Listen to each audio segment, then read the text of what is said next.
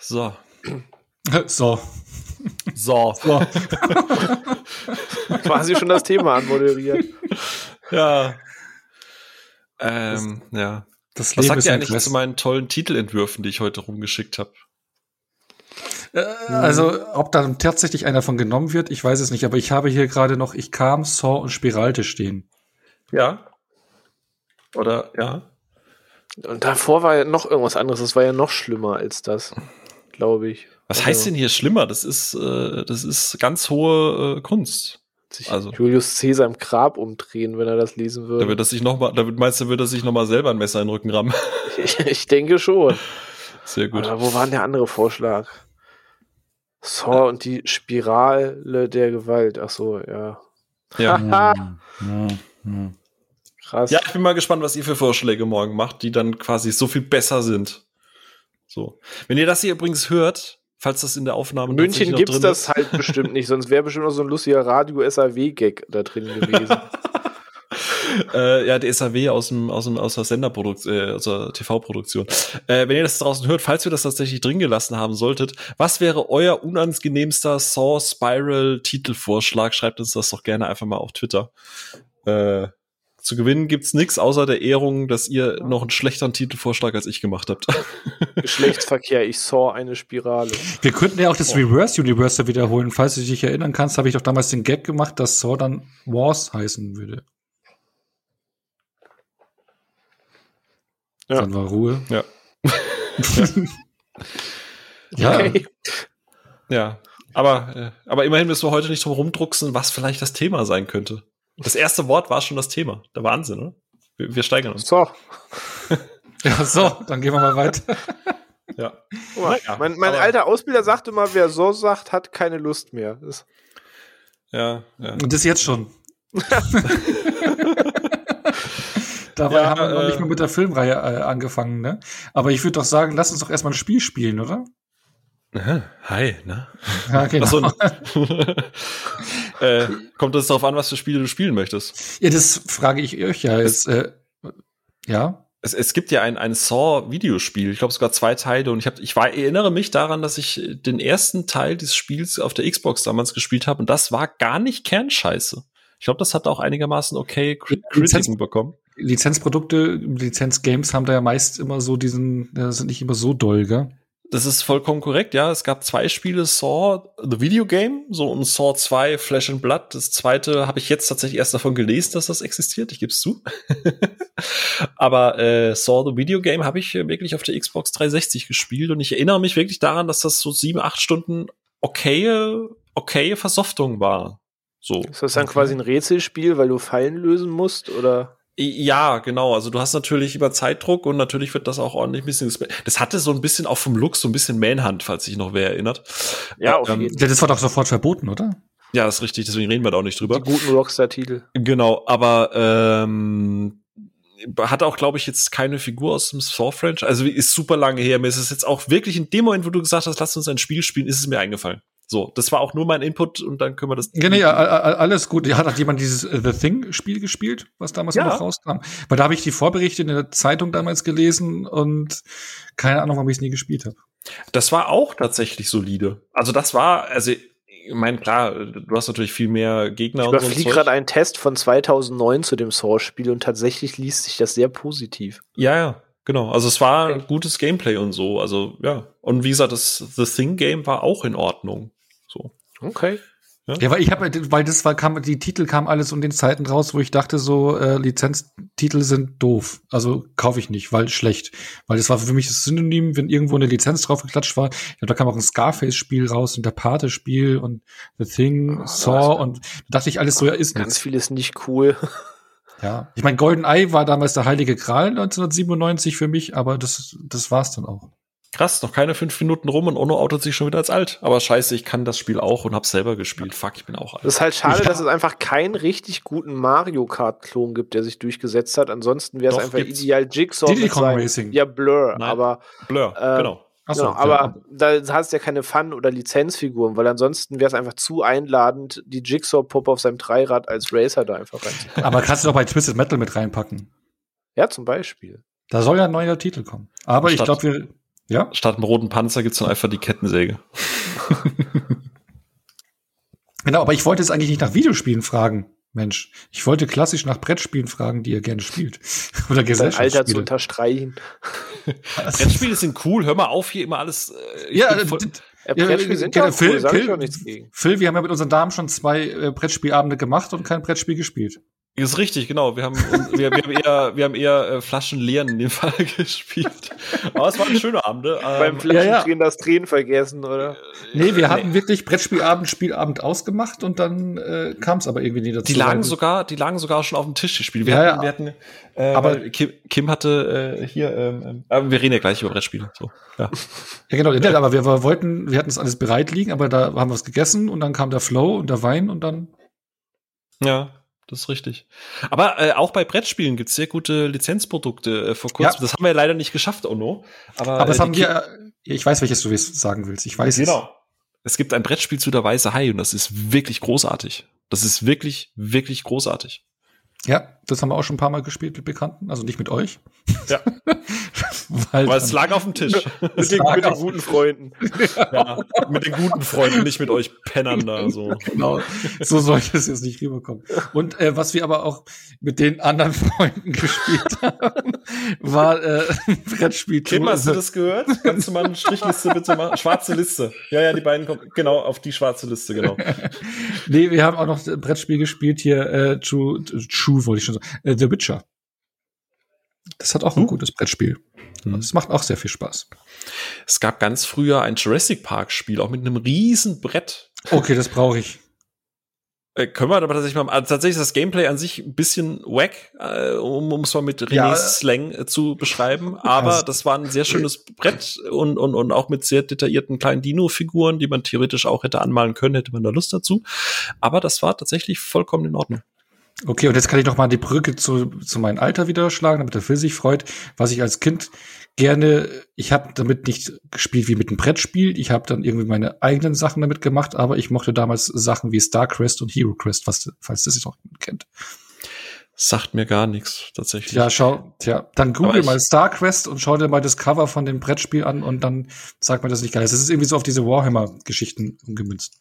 Aber da bin ich absolut nicht drin. Da sind diese Space Hulks und sowas aus den Warhammer-Universum drin. Ah, ja, ich sehe es gerade. Oh, oh, oh, oh, oh. Kann das. Äh, ich habe tatsächlich seit vier Jahren ein The Descent äh, Board Game. Das ist mein erstes Tabletop und das liegt ausgepackt da und ich habe es noch nie gespielt, weil einfach ich niemanden finde in groß genuger Runde, dass man das mal machen kann. Stimmt, das haben wir auch mal angesprochen. Ja, ich, Genau, ganz genau. ja, Da das kam da-. Da kam dann aber leider äh, philippinischer äh, Kokos rum, vielleicht bisschen vielleicht in den Weg so. Ja, ich, ich, ich, wir haben ja noch andere Freunde, die, die, die können das ja mit euch spielen. Ja, dann, dann, dann, dann spielen wir mit euren Freunden ein Spiel mit, mit Bärenfallen und so. Naja. Aber das, das Ding, was du gerade ansprichst, ist ein Problem, das ich mit Brettspielen tatsächlich habe. Es gibt inzwischen einfach richtig geilen Scheiß auf dem Brettspielmarkt, muss man einfach mal sagen.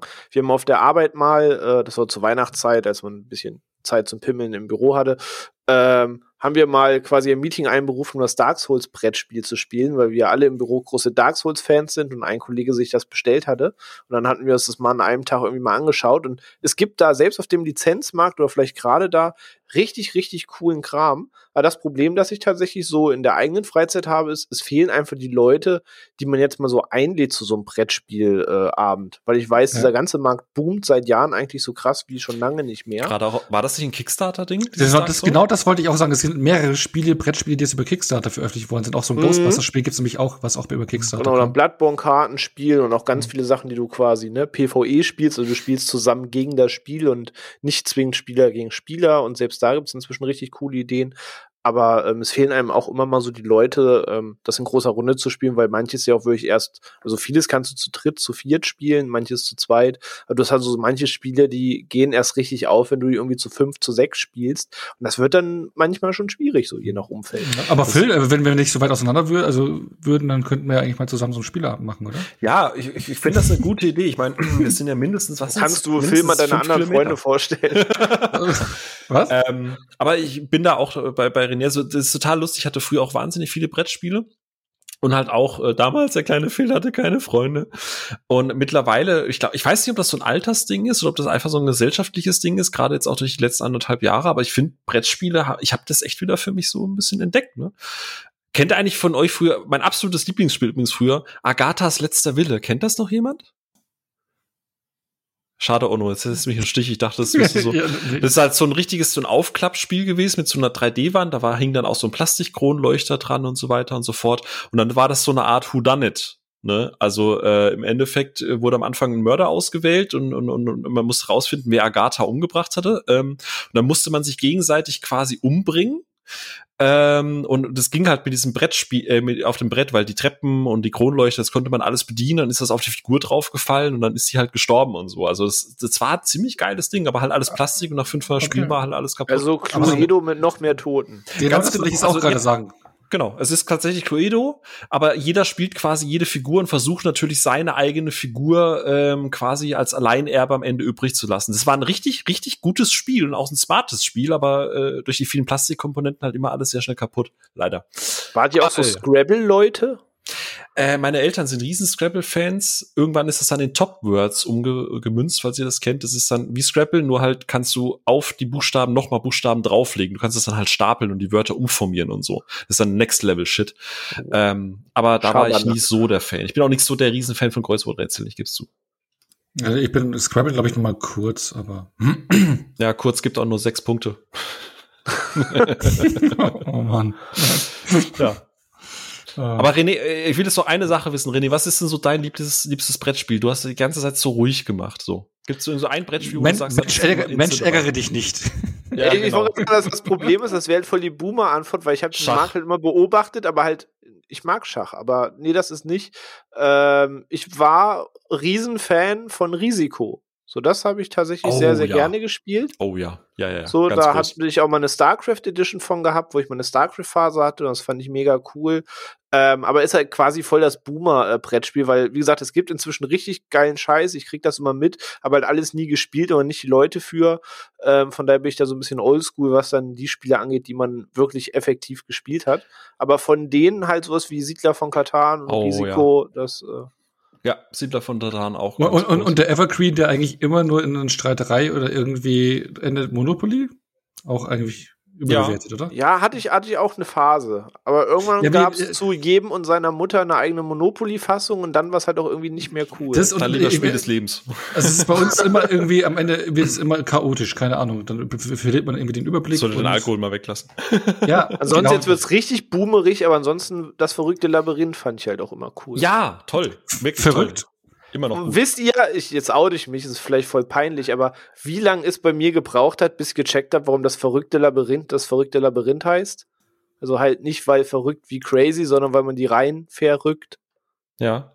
Ja. Ach so, hat, okay. Oh, ja, das hätte ich jetzt, okay. Nee, Hat eine Zeit lang bei mir gedauert, bis das wirklich Pling gemacht hat. Übrigens ein letztes, und ich weiß, äh, weil, weil ich damit, glaube ich, vielleicht René überzeugen kann, weil der ja, René hasst ja, das habt ihr jetzt schon mitbekommen, René hasst alles, was Leidenschaftlich gerne. Ja, alles, aber er hasst Dinge vor allem dann, wenn sie Mainstream werden. Und ich äh, glaube, Walking Dead hast du halt einfach auch. Ähm, es Aus gibt anderen Gründen. Also ja, es gibt aber ein Boardgame, das heißt äh, The Walking Dead, der Widerstand. Und im Endeffekt besteht das Spielbrett eigentlich aus vier Karten, so großen Karten, die man halt zusammenwürfeln kann. Und ansonsten ist das sehr, sehr viel äh, Würfeln und auch taktisches Absprechen und so weiter und so fort. Und ich glaube, das ist das beste Produkt, was dieses Franchise, seit es halt im Serienformat totgeritten wurde, jemals hervorgebracht hat. Ey, bis zur also, dritten Staffel nehme ich dieses Produkt auch in Schutz, wie gesagt. Ich hatte sich, glaube ich, kein Mensch so sehr aber, aber, aber, aber es sieht cool aus. Dieses Brettspiel haben wir mal wirklich mal hier gespielt und fanden es mega lame. Aber das haben wir irgendwann drei Uhr in der Nacht angefangen, wo wir schon ein paar Weinchen getrunken haben. Natürlich immer die besten Voraussetzungen. Natürlich. Aber generell und dann, und, und dann film ich da wirklich, weil es hm? ein Kartenspiel. Und da kann ich noch viel mehr zu sagen als äh, zu Brettspielen, weil Kartenspiele gehen immer. Äh, nee, es ist schon, schon auf einem Brett so. Also äh, äh du legst das Brett halt zusammen, aber ich würde es jetzt nicht als klassisches Kartenspiel machen. Aber Ono, die Meinung würden wir revidieren, weil ich weiß genau, wo das Problem liegt. Weil das äh, zum, zum ersten Mal reinkommen ist wirklich schwierig. René, bitte sag und, nichts. Und ist noch angetüdelt. das ist noch angetüdelt irgendwie zwei, ja. drei Uhr nachts. Du hast vorher schon ein paar andere Spiele so gespielt. Genau. Sagst so, hey, gucken wir uns das mal an und tüdelst äh, äh angetüdelt dann die genau. äh, Anleitung Weil Walking Walking Dead ist echt ein kommunikatives Spiel. Also du musst dich wirklich abstimmen und musst wirklich auch strategisch arbeiten, im Team auch, äh, was jetzt auch zum Beispiel nichts für René ist, weil er ist ja immer gegen alles, was teammäßig ist. Ach so, ich dachte, der, der, der, der mag's nicht so gern im Team. Wie du mich ja, ja. immer so als den Vollassi hinstellst. So. Das machst du ganz alleine. ich bin Nein. schon sehr ich bin schon ein sehr kollegialer Typ. Das stimmt, das kann ich aber auch bestätigen. Ich durfte das sogar ja mal live entdecken. Aber gut, äh, ich glaube, wir also, äh, also in Team meinst du, oder? In Team war das dann bei euch. Genau, in, in Team auf der Gamescom. Äh, da haben wir uns in eine Falle manövriert. oh no, Falle. Oh, Falle. Äh, hint, hint. apropos Falle, äh, äh, äh, da fällt mir nichts zu ein. nee, ähm, wie ihr vielleicht den Titel äh, äh, dem Content sprechen wir heute über das Saw-Franchise und über den neuesten Teil Spiral. Ähm, bevor wir da tiefer einsteigen und ein Spiel spielen, bitte ich doch mal um Ruhe im Saal.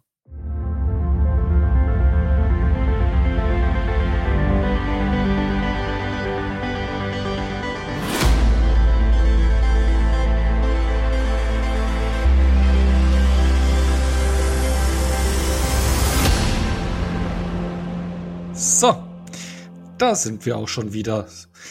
Jetzt ein bisschen ruhiger, nicht mehr über die Brettspiele reden, sondern über Jigsaw-Spiele reden. Ähm, genau. Ähm, bevor wir jetzt zu den neuesten Teil Spiral kommen, sprechen wir mal über die acht vorherigen Teile. Muss man sich mal auf der Zunge zergehen lassen, gell? Ja, acht, ja, acht vorherigen Teile, ja, eben. Das ist wirklich heftig. Aber ist euch mal aufgefallen, dass Leute das immer nur hinterfragen, wenn man es wirklich nummeriert? Also, ne, bei Saw sagt man so, was, acht Filme, ne, bei Fast and Furious, was, neun Filme, Franchise, voll absurd. Ich habe nur nie jemanden gehört, der sagt, was, 35. Bond-Film, ist ja voll absurd. Gibt dem einfach immer einen eigenständigen Namen und es hinterfragt niemand. Stimmt, ich glaube, Saw ja. ist auch das einzige Franchise, das so langlebig ist, das einfach nur durchnummeriert wird, bis zumindest Teil 7. genau, oder hieß er nicht auch The Final Chapter oder so als Untertitel? Ja, Saw 3D und so gab's auch noch, aber die reine ja. Titelbezeichnung ja, war ja meistens sehr pragmatisch. Genau, und ich würde sogar jetzt mal, also geplant ist es jetzt über den ersten ein bisschen ausführlicher zu reden, das ist nicht total, Teil 2 bis 8 so ein Roundup zu machen und dann über Spiral. Ähm, und dann ein Disclaimer von mir, ähm, weil obwohl wir, also gerade, also Phil und ich haben alle Filme gesehen, René ist irgendwann ausgestiegen, deswegen beleuchten wir auch Renés Meinung, warum er ausgestiegen ist und wie das jetzt alles auf ihn wirkt, auch gerade der neue Film, eine ganz andere Perspektive, aber Phil und ich haben alle Teile gesehen. Und ich glaube, du äh, unterstreichst die Aussage jetzt von mir, der Disclaimer nämlich dahingehend, ich hatte zwar auch dieses Jahr erst alle Teile geschaut, hintereinander in drei Tagen irgendwie alle acht Teile bisherigen und direkt danach verschwimmt bei mir alles in einer Suppe. Also ich kann dann teilweise nicht mehr einzelne Sachen irgendeinem Film zuordnen, weil jetzt irgendwie alles ein Riesenbrei wird. Also das, oder? Äh, äh, das passt ja zu den Filmen, da wird ja am Ende auch immer alles zum Riesenbrei. Genau, nee, also Köpfe und so. es könnte vielleicht passieren, dass man vielleicht irgendwas durcheinander nudelt, ne? Also das äh, äh, wollte ich nur mal vorweggreifen. Ja. Also ich glaube, ich glaube, da kann man auch mal einen kleinen, wenn es okay ist, einen kleinen Shoutout an die Kollegen von Devils and Demons machen, die haben ja quasi alles so richtig detailliert auseinandergenommen. Genau. Machen, wie du es gesagt hast, das machen wir nicht. Also es ist eher so ein Roundup, was man in Erinnerung genau. hat. Und ja, wir wollen eigentlich über Spiral reden. Ja, bei dem waren es ja auch acht oder neun Stunden, glaube ich. Die hatten zwei so. Folgen, ja, für nur für die acht Filme. Ohne Spiral, glaube ich, haben sie zwei Folgen gehabt. Oder nee, nee, ich meine, das war doch schon eine Folge. Nee, irgendwo hatten sie mal zwei Folgen. Doch, sorry. Es, es wurde irgendwann zu so einem Brei, gibst du. Genau, nee, nee äh, glaube ich, zwei Folgen, vier Stunden oder sowas. Also viel mehr Zeit. Das, das nehmen wir uns jetzt auch nicht und wollen wir auch nicht. Und anderer Disclaimer. Ich würde sagen, die Dinger sind schon ein paar Jahre alt, sie leben von ihren Twists, aber sind auch ein großer Bestandteil, auch welche Fallen da sind, da wollen wir so ein bisschen was anreißen. Also würde ich so eine Spoilerwarnung vorwegjagen für alle Filme. Oder? Also außer Spiral. Ja.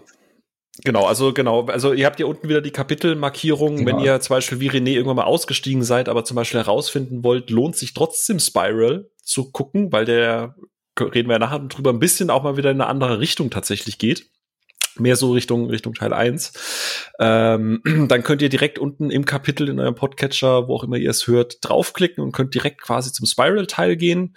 Äh, äh, ansonsten, es ist halt so, was will, also Spoiler. Äh, ja, das sind ja. schon, also das sind, also ich finde, die, die, ja, die Reihe weiß, hat, meinst, ja. die hat zwei Trademarks, die sich durchziehen. Das sind die Fallen und das ist der äh, Twist am Ende.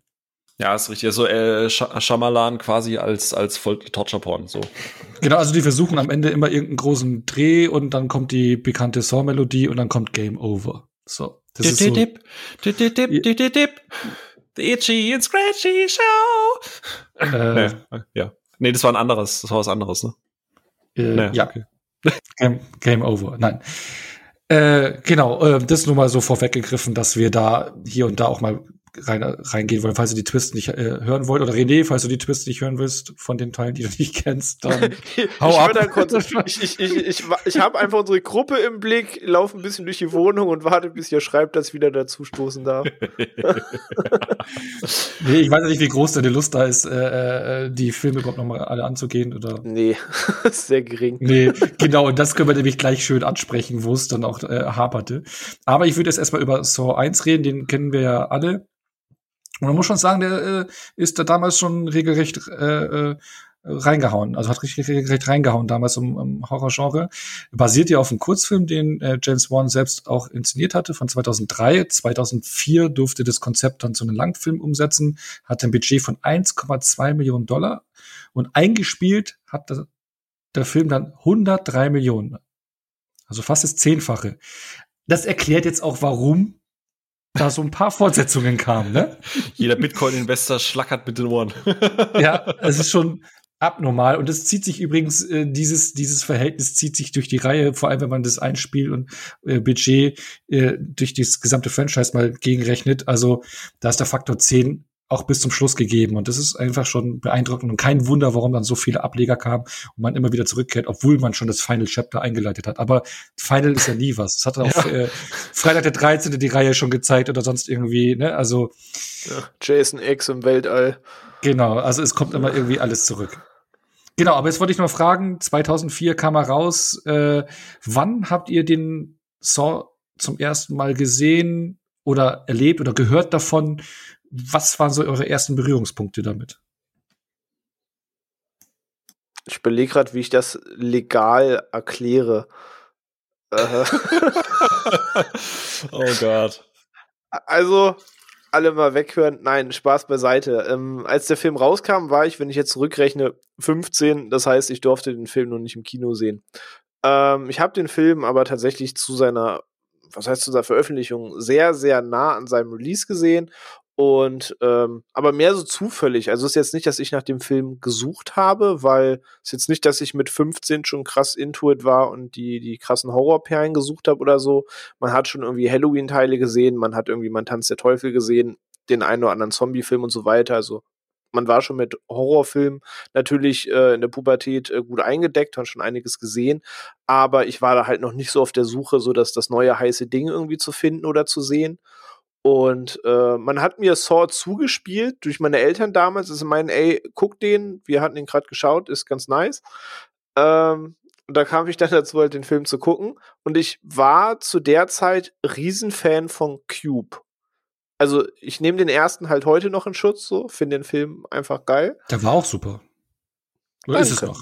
Ja. Und irgendwie hatte der erste Saw, gerade zu der Zeit, wo man in seiner Pubertät, wo man noch nicht alles durchanalysiert, auseinandergenommen hat, wo man noch nicht wusste, was Saw ist, mal werden wird und so weiter, hatte der Film halt für mich so ein bisschen Cube-Vibes aber halt mit diesem morbiden Aspekt, dass sie da eben im Keller sind, dass da dieser, dieser Game-Faktor dazukommt, dass da irgendjemand mit ihnen perfide Spielchen spielen will und sie nicht, ne, aber auch irgendwie so ein bisschen Escape Room-artig. Du hast da Leute, die sind eingesperrt, du weißt es mal nicht viel. Fakt ist, die wollen irgendwie raus und der Rest zeigt sich. So, und das fand ich damals schon, so von der ganzen Prämisse her und alles, schon ziemlich cool. Und wie mhm. habt ihr den denn das erste Mal gesehen, bevor wir noch weiter vertiefen, wie wir den so richtig fanden und warum? Wie, Phil, wie kamst du denn dazu? Das Schlimme ist, ich, ich bin den ganzen Tag tatsächlich schon überlegen und ich, ich weiß es einfach ums Verrecken nicht mehr. Ich war da 17. Ich glaube, da hätte man sich schon irgendwie reinsnaggeln können. Aber ähm, ich, ich glaube nicht, dass ich den im Erscheinungsjahr gesehen hatte.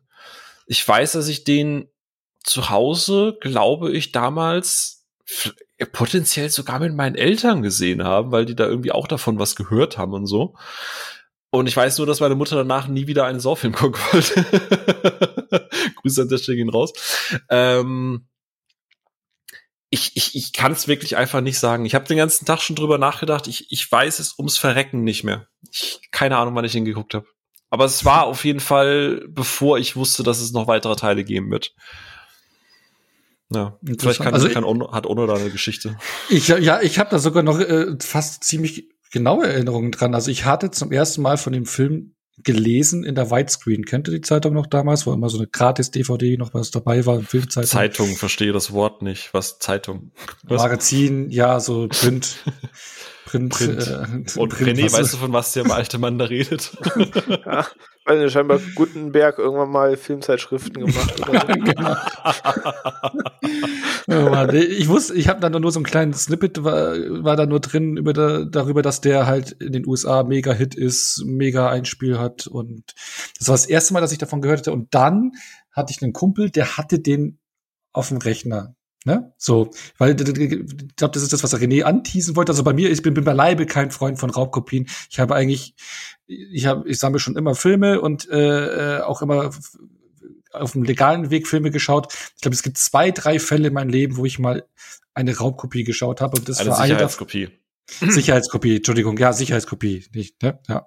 Äh, von meinem Kumpel, weil ich den sehen wollte und ich war so eine Phase, wo ich nicht ins Kino gegangen bin und meine Mutter wollte den auch sehen, weil die so ein riesen Thriller-Fan ist. Und dann habe ich den auf dem äh, genau, dann hatte ich das auf den Rechner. Ich hatte mein, mein, mein riesen Monitor. Das war ja nicht, das sind ja alte Monitore, sind nicht diese Flat Screens, die man heute kennt, sondern diese alten Röhrenmonitore vom PC. Den hatte ich irgendwie rübergedreht auf die Couch und saß halt mit meiner Mutter. Wirklich komplett. Ja. Alle. Daher kommt auch der Begriff in die Röhre schauen. Genau. Ähm, und da hat, saß ich dann mit meiner Mutter auf äh, meiner Couch damals in meinem Jugendzimmer und hab den geschaut. Und ähm, am Rechner. Das war ganz komisch, stimmt. Also ganz komisch, dass ich auf Film auf dem Rechner gucke, was ich sonst auch nicht gemacht habe. Und, ähm, und dann kam mir dieser Twist, der mich voll umgehauen hat. Mein Kumpel hatte zum, damals zu mir noch vorher gesagt, so, ja, am Ende voll die Überraschung und merkte nur eins, der Killer sitzt in der ersten Reihe. Aber ich bin trotzdem nicht drauf gekommen. Ja. Und ähm, ja, und der Twist hat mich wirklich umgehauen. Das war wirklich so ein What the fuck Moment. Dann auch die Art der Inszenierung, wenn John Kramer dann aufsteht und du denkst du, was, der war das? Alter, wie krass ist das denn? Ne? Also wirklich mindblowing war das. Und äh, ja, also das hat dann, glaube ich, den Film auch insgesamt aufgewertet und weil davor ist es relativ eher simpler Thriller-Part, nicht besonders spannend mit ein paar Fallen, ja, was man bis dato auch nicht so kannte im Mainstream. Das, äh, und dann dieser Twist dazu, ich finde, der hat dann auch, glaube ich, dafür gesorgt, dass der Film diesen Status hat. Und der Film hat damit Trademarks gesetzt, die in innerhalb dieses Films auch eigentlich für sich funktioniert hatten. Genau. Und ja, jetzt frage ich euch, wie, wie, wie habt ihr den Twist damals wahrgenommen? Hat es euch das auch so umgehauen? Ja, auf jeden Fall. Also habe ich tatsächlich auch nicht kommen sehen und ich meine, da war ich dann auch schon so im Alter und auch schon so in Anführungsstrichen filmbegeistert, dass ich dann auch schon mit so dabei war. Ich meine, der ganze Film arbeitet darauf hin, äh, dass du halt so miträtselst. Ne? Etwas, das dir dann im, im Laufe der Zeit immer so ein bisschen abgenommen hat, aber hier, dass du wirklich so noch, ich meine, ich, ich glaube irgendwo auch gelesen zu haben, dass die auch Anleihen an, an oder dass da Inspiration von Seven und so weiter gezogen wurden, dass du halt wirklich so einen Thriller-Part hast, wo du richtig mitfiebern und miträtseln kannst und äh, kam einfach auch nicht drauf. So, ich er legte diese Fährte für den für den Se, Se, Sie, wie heißt er? Äh, für den für den Sepp und ähm, er hatte mich fast so weit, dass ich gedacht habe, okay, es ist vielleicht Sepp, aber dann, also damit habe ich nie gerechnet. Gebe ich zu, war mein, also wirklich in Anführungsstrichen mindblowing, gerade auch mit der Musik und das, genau das, was genau, du gesagt hast, ne? egal welcher Saw-Film, wenn am Ende die Auflösung kommt, und diese Musik kommt, fühlt sich dieser Film plötzlich wie das größte epische Meisterwerk der Filmgeschichte an. ja, genau das, ja. Also dieser Soundtrack wertet das, ja, ja das, es wertet es halt so auf und ich glaube, diesen Moment kennt man halt. Ich meine, klar, du kennst bei The Six Sense und so, weißt, wenn dann plötzlich alles so zusammenfällt, aber diese Musik, die brennt sich halt so ein und, und das ist einfach insane. Und ich weiß, dass es eine sehr geile Erfahrung war, auf jeden Fall. Also, ja. Bei dir auch so, René? Ja, ich, ich gehe da komplett mit euch. Also zum einen ist das Ding, Saw hat diesen Überraschungseffekt gehabt, weil niemand wusste, was Saw ist. So ähm, allein deswegen war es halt nicht so kalkulierend wie dann vielleicht eine Fortsetzung, wo du weißt, okay, das sind jetzt die Gimmicks, auf die er setzt, weil das ist jetzt das Trademark der Reihe, sondern das war einfach der eine Film, den es halt gab, den hast du gesehen und der Twist hat mich da auch total abgeholt. Also generell muss ich sagen, die ganze Zeit, in der ich den Film sah, fand ich den Film damals ziemlich geil. Also ich habe vielleicht auch Filme naiver geguckt als heute oder ich habe sie auch nicht so zerguckt, weil wenn man jetzt so heute über den ersten Saw liest, liest der auch so, naja, hat diesen MTV, ne, Videomusik-Look und das und das wurde so gemacht, weil die halt kein Budget hatten und das muss man da halt gegenrechnen und das Schauspiel von Adam, das ist eigentlich hm und ha und das habe ich halt damals einfach so komplett nicht wahrgenommen. So, ich habe irgendwie diesen Film geguckt, hatte diese Cube-Vibes, ich dachte so, was fuck, Alter, der soll sich mit einer Säge den Fuß absägen. So, plus eben der Twist, in den es dann gipfelt und so weiter. Und dass du immer diesen, ja, diesen Detective-Aspekt da drin hast, wo du siehst, da wird auch irgendwie ermittelt. Und mich hat das damals auch total abgeholt. Also den ersten Saw, wo ich ihn sah mit 15, fand ich damals mega cool. So, Punkt. Ja, hat reingehauen, ne? Und hättet euch dann vorstellen können, weil ich meine, im Prinzip dieser erste Film, ist ja in sich komplett abgeschlossen und rund hätte so als Thriller hinstehen können. Hättet ihr euch jemals vorstellen können, dass es noch so viele äh, äh, Sequels gibt und dass es so eine langlebige Reihe wird? Äh, weil bei mir war es zum Beispiel so, wo ich dann gehört hatte, oh, es kommt ein Sequel, dachte ich mir so, hä, was wollen die da machen? Und wo dann immer mehr kam, also ich habe nämlich auch die Sequels dann erst gesehen, als schon ein paar draußen waren, die ersten oder so. Ich weiß nicht, ich habe nicht gleich jeden sofort geguckt, aber ich habe mich damals immer gefragt, was wollen die da bitte noch weiter erzählen? Wie habt ihr das damals so empfunden, wo das angekündigt worden ist, dass es noch mal richtig weitergeht? Äh, ich glaube, sehr unemotional. Also das ist einfach so, aha, okay, ja, zweiter, guckt man dann halt irgendwie mal. Äh, ich glaube, so richtig angefixt war ich dann tatsächlich auch erst beim zweiten. Also wo ich dann dachte, okay, hätte ich Bock da drauf. Und irgendwann ist es halt so der Punkt gewesen. Ich habe da jetzt nicht dagegen, äh, also nicht, nicht dahin gefiebert, so yeah geil, aber es war so, so wie wie jedes Jahr ein Apple-Event war oder ist, äh, so war dann halt irgendwie auch jedes Jahr Saw. So, das gehörte einfach mit zum Oktober einfach so mit dazu. Ne? Also keine Ahnung, ich, ich stand da irgendwie auch nicht negativ gegenüber, egal wie cheesy es dann auch irgendwann wurde oder so. Ja, ich war da auch relativ unemotional. Ich hatte irgendwie, als ich gesehen habe, da kommen jetzt Fortsetzungen, habe das auch damals gar nicht so verfolgt, sondern bekommen, okay, Saw hat jetzt einen zweiten Teil. Hat mich jetzt aber auch irgendwie nicht gewundert, weil Gott und die Welt haben über Saw 1 geredet und einfach die kleine Puppe auf seinem Dreirad war halt irgendwie sehr schnell eine mega ikonische Figur, dass du schon gemerkt hast, okay, so wie jeder die Maske von Halloween kennt, so wie jeder irgendwie Ghostface aus Scream kennt, wird vermeintlich diese kleine Puppe die nächste Figur, die wirklich jeder kennt. So, ähm, das hat sich ja relativ früh gezeigt, von daher war ich über die Fortsetzung nicht so verwundert. Aber ich hatte tatsächlich relativ früh die Angst, und das hat sich ja Stück weit auch ein bisschen bewahrheitet, dass das diesen Final Destination Flair bekommt wo dir eigentlich die Story von Final Destination ist ja spätestens ab Teil 3 vollkommen peng, sondern du willst eigentlich nur so diesen nächsten Kill sehen, der da kommt. Wie absurd es jetzt ist. Und so war es für mich dann halt auch immer so in Saw dann die Falle of the Week. Und das war halt schon irgendwie ab Teil 2 dann so, dass eigentlich gerade zu der Zeit in der Jugend mich einfach die nächsten Fallen interessiert haben. Aber ich war zumindest noch interessiert dran. Ja, im Gegensatz, äh, ich, ich weiß nicht, ob das irgendwie zu, zu, zu sehr Deep Dive geht, aber wenn man jetzt halt mal die, die Reihe als Ganzes bezeichnet hat, die hat Saw, finde ich, halt äh, diesen einen smarten Move, weil Final Destination, das Konzept ist zwar ganz interessant, aber im Endeffekt äh, ist das Beste an Final Destination immer die Eröffnungssequenz. Immer. So, alles andere danach ist dann halt irgendwie noch so, eine so, eine, so eine lange Post-Credit-Scene. ja, ey, die ersten zwei mag ich echt gerne, die ich, ich Ich mag die komplett, wirklich. Ich habe ein Herz für diese ganzen Dinge, auch diese, ich weiß, was du letzten Sommer getan hast, während ich dabei zugeguckt habe, wie du deine Wäsche aufgehängt hast. Alles cool. Ey, auch wenn man auf der Autobahn ist und du hast irgendwie vor dir so einen Wagen, immer, der irgendwas transportiert, immer. wo du denkst, ey, wenn sich das jetzt löst, ist einfach richtig scheiße. Das ist einfach seit Final Destination 2 mit diesem komischen Truck ja. mit dem Baumstämmen. Seither kann ich nicht auf der Autobahn irgendwie im Auto sitzen, wenn ich irgendwie ein beladenes Auto sehe und nicht daran denken. Ist einfach ins Hirn gebrannt. Absolut. Aber und ich finde, Saw hat da ja äh, durchaus es in Anführungsstrichen geschickt gelöst weil, weil, weil im Prinzip, was willst du weiter erzählen? Naja, du nimmst die Geschichte weiter, klar, du hast natürlich so diese zwei, drei Kernelemente wie John Grämer und ne, ne, ne, ne. Aber du nimmst halt immer Figuren aus den vorherigen Teilen und setzt die dann in den Mittelpunkt. Das heißt, du, geh, du, du gehst ja nie an Figuren aus. Du musst ja nur irgendwo im, im, im Writers Room so sehr die Birne zu dröhnen, dass du das alles irgendwie zusammenbekommst.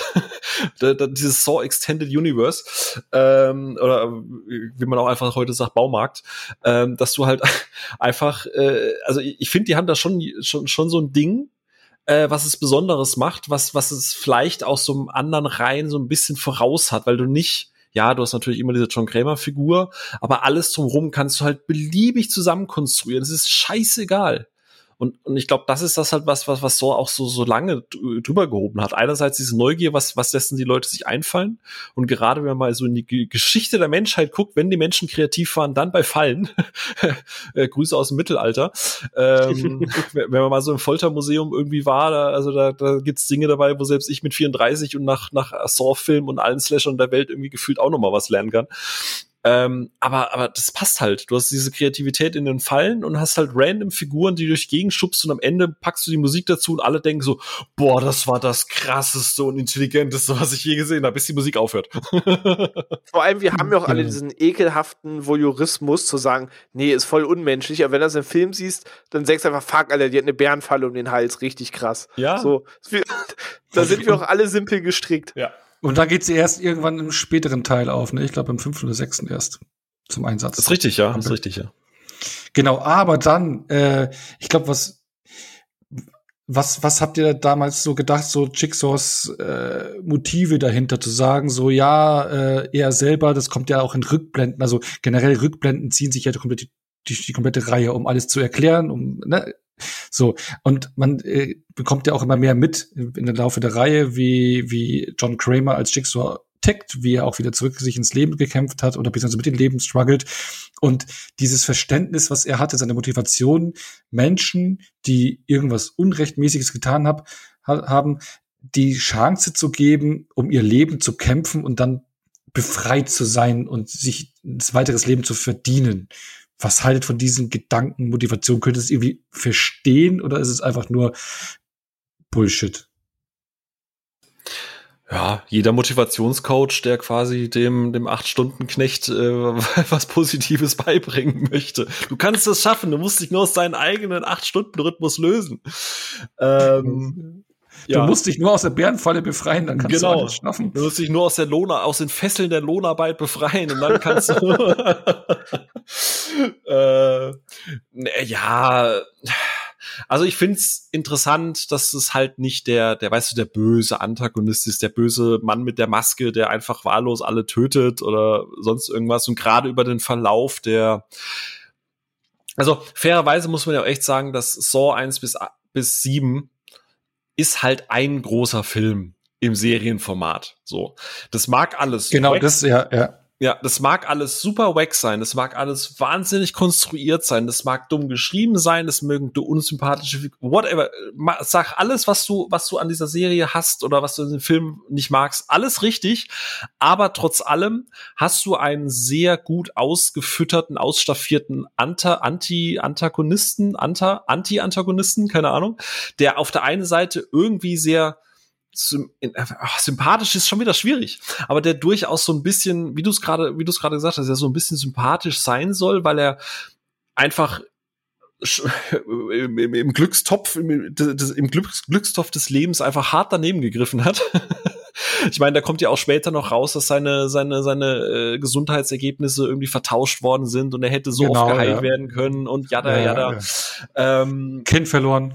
Ja, genau, das Kind verloren und und äh, dann Mit einfach Krebs. auch. Ja, der ja. hat, der hat, der hat dann, also was da, also Entschuldigung, wie du das einkretscht, aber was der alles äh, selber an der Backe hat oder um ihn rum passiert. Ich glaube, im Jigsaw ist dann auch so, da ist doch eine seiner Opfer, die seine Nachbarin war, die ihr Baby getötet hat. Also bei ihm rund um ihn rum, entweder er selber äh, äh, alle bauen Scheiße, machen Scheiße, es passiert um ihn nur Scheiße, ihm passiert Dafür, Scheiße. dass er erfolgreicher Bauingenieur war, lief er Genau, also es ist schon echt heftig. Was da in dieser Reihe da zusammenkommt, ist echt heftig. Ne? Ja, aber prinzipiell finde ich es gut, dass du einen, einen Antagonisten hast, der so ein Ambivalent, äh, da greife ich so ein bisschen die voyeuristische, das voyeuristische auf, was René vorhin gemeint hat. Auf der einen Seite willst du natürlich sehen und in, sagen wir mal, in 70 Prozent der Fälle ist, sind die Leute, die da drin sitzen, ja durchaus Leute, wo man auch mal äh, vielleicht selber mal gedacht hat, äh, keine Ahnung, du bist irgendwie so, weißt du, so der Typ, der sich vorne ständig irgendwie vordrängelt und sich immer, äh, sich immer, immer kleine Kinder vom Fahrrad schubst und so, wo man dann denkt, ja, da hast du verdient. Auf der anderen Seite, ja, darf man sowas eigentlich denken. Also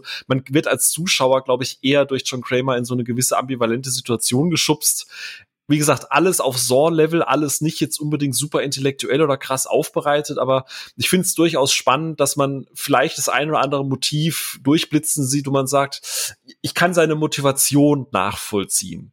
Ja, was halt natürlich spätestens dann dumm wird, wenn er sagt, er, er, er findet Mörder dumm und scheiße, wenn man dann überlegt, dass im ersten Saw mindestens irgendwer umgebracht werden muss laut seinen Regeln. Das heißt, also äh, er hat, ja. das ist so ein bisschen sehr, sehr, sehr fragil. Genau. Ja, ja weil, weil genau, das wird ja so anfangs hingestellt, dass er eigentlich nicht, er ist ja im Prinzip kein Mörder, so wie das ja anfangs dargestellt, sondern die bringen sich ja dann selber um oder müssen um ihr Leben kämpfen oder sowas. Aber wie du sagst, hat der dann diesen Regelwerk dann auch, wenn einer getötet werden muss, so ein Loch. Und René, René, der alles hasst, kannst du mit äh, John Kramer mitführen. Ey, ich, ich bin froh, dass Phil schon angeteased hat, weil ich wollte es eigentlich nicht als erster beantworten, weil ich nicht wüsste, wie ich das jetzt moralisch richtig formuliere, weil er war für mich tatsächlich eigentlich wirklich nie so der Bösewicht. so, alles, was er tut, kann man moralisch in Frage stellen, so, das gebe ich jedem. Kann man, muss man aber nicht, oder wie? nee, kann man eine Frage stellen. Aber er war für mich schon immer so ein bisschen Anti-Held. Mir denke, okay, du, du gehst vielleicht dieser eine Minute zu viel, so, gebe ich ihm. Liebe Nachbarn von René, lauft. ja, der fallenbauende Charles Bronson, oder? Aber ich denke mir, ey, deine Frau ist irgendwie erschossen worden, du selbst hast eine Krebsdiagnose, dann auch noch wegen Vertausch zu spät erfahren, hätte man behandeln können, dein Job ist weg, deine Frau ist tot, dein ganzes Leben kracht wie ein Kartenhaus zusammen und du hast so ein paar andere Sprallus, die ihr Leben nicht zu schätzen wissen und die sind gesund. Seine Frau und ist doch gar nicht tot, die hat nur das Kind verloren, oder? Oder war das seine Ja, genau, Frau? aber die, nee, die, ja, sie, sie, sie stirbt später, beim vierten, ja. fünften, sechsten, deswegen ja, da, verschwimmt alles irgendeinen Teil, aber das hat er nicht mehr mitbekommen.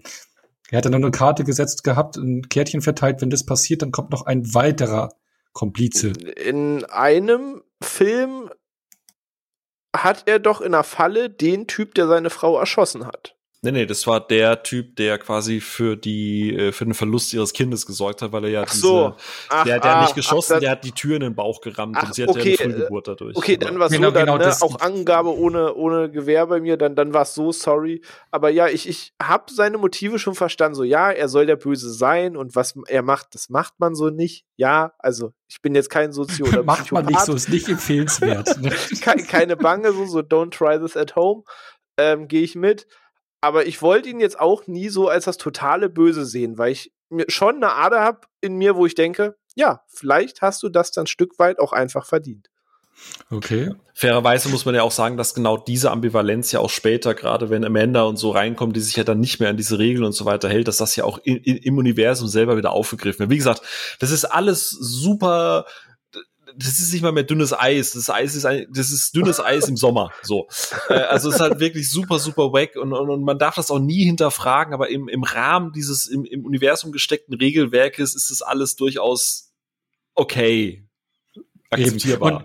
Und, und der John, John Kramer hat da wirklich, äh, was ich, was wir schon alles gesagt hatte, äh, hatten, dann ist mir gerade eingefallen, ich glaube, sein Neffe ist ja auch äh, ums Leben gekommen, weil ihm irgendjemand ein Motorrad verkauft hat, äh, Ach, ja, wo, er, oh wo er wusste, dass das Motorrad äh, defekt ist, die Bremsen defekt sind, hat es an seinen Neffen oder so verkauft und der ist dann auch gestorben. Also alles um ihn rum stirbt einfach und da sind nur doofe Menschen, die dann auch dafür verantwortlich sind. Das ist schon und, echt heftig. Genau, und ein, ein Punkt, und ich glaube, das ist der entscheidendste, äh, was da auch der Reihe an sich geholfen geholfen hat. Es ist ja immer ein Punkt, wie besetzt du so einen, so einen, in Anführungsstrichen, Killer? Äh, und Tobin Bell war halt einfach ein Glücksgriff, weil du guckst das wollte halt ich jetzt an. auch noch, das wollte ich jetzt auch noch fragen. Genau. Verdammt, Entschuldige. Ja, genau, ja. genau, weil der äh, eine mega Präsenz hat. Genau, deswegen kannst du aus, ausführen. Das ist ein mega, wie sagst du, Chris? Ich finde halt, Tobin Bell ist halt einfach die Idealbesetzung dafür. Ob es jetzt bewusst war, ein Glücksgriff oder wie auch immer, keine Ahnung, aber ich ich will nicht sagen, dass er ihm nicht böse sein kann, aber er, er hat immer genau das, was René gerade eben auch gesagt hat, wo ich ja auch so ein bisschen am Strauch bin. Er hat immer so genau diesen Spagat zwischen was für ein widerliches, menschenverachtendes Stück Scheiße und eigentlich ist er doch irgendwie ganz, also er ist, er ist sehr wortgewandt, er ist so, so, so dieser, dieser sympathische Psychopath, so, ne? so, keine Ahnung. Also der, der ist halt einfach Gold und ich glaube, das ist der einzige Darsteller auch, oder auch Darstellerin in der ganzen Reihe, die halt wirklich sowas wie, wie ein gewisses Talent hat seiner Figur, mehr als nur diese, diese Eindimensionalität aufzubürgen. So. Ja, der hat auch eine un unglaubliche Präsenz und in seinem Blick so, eine, der hat auch so eine Überlegtheit drin. Die, äh, also der, der, der taucht, äh, also irgendwie wirkt er relativ überlegt und intelligent, smart. Ne? Also dass er auch alles weiß und immer Herr der Lage ist. Ja, ja vor so allem, weil das Böse in dieser Reihe einfach mal zwei Gesichter hat. Ne? Du hast ihn einfach als die Person, die er ist, als der Krebskranke und du hast dann halt immer als Ikonenfigur halt diese Puppe. So, weshalb du immer, ne, diese Puppe ist so ein bisschen der Bösewicht und er ist halt ein bisschen der Gebäude. Das ist so eine Projektionsfläche, ja. Und gerade ja. im zweiten Teil ist halt das, was Ono sagt, halt genau die Peak. So, ne? Also der zweite Teil, wie diese, also da kommen wir dann später noch drauf.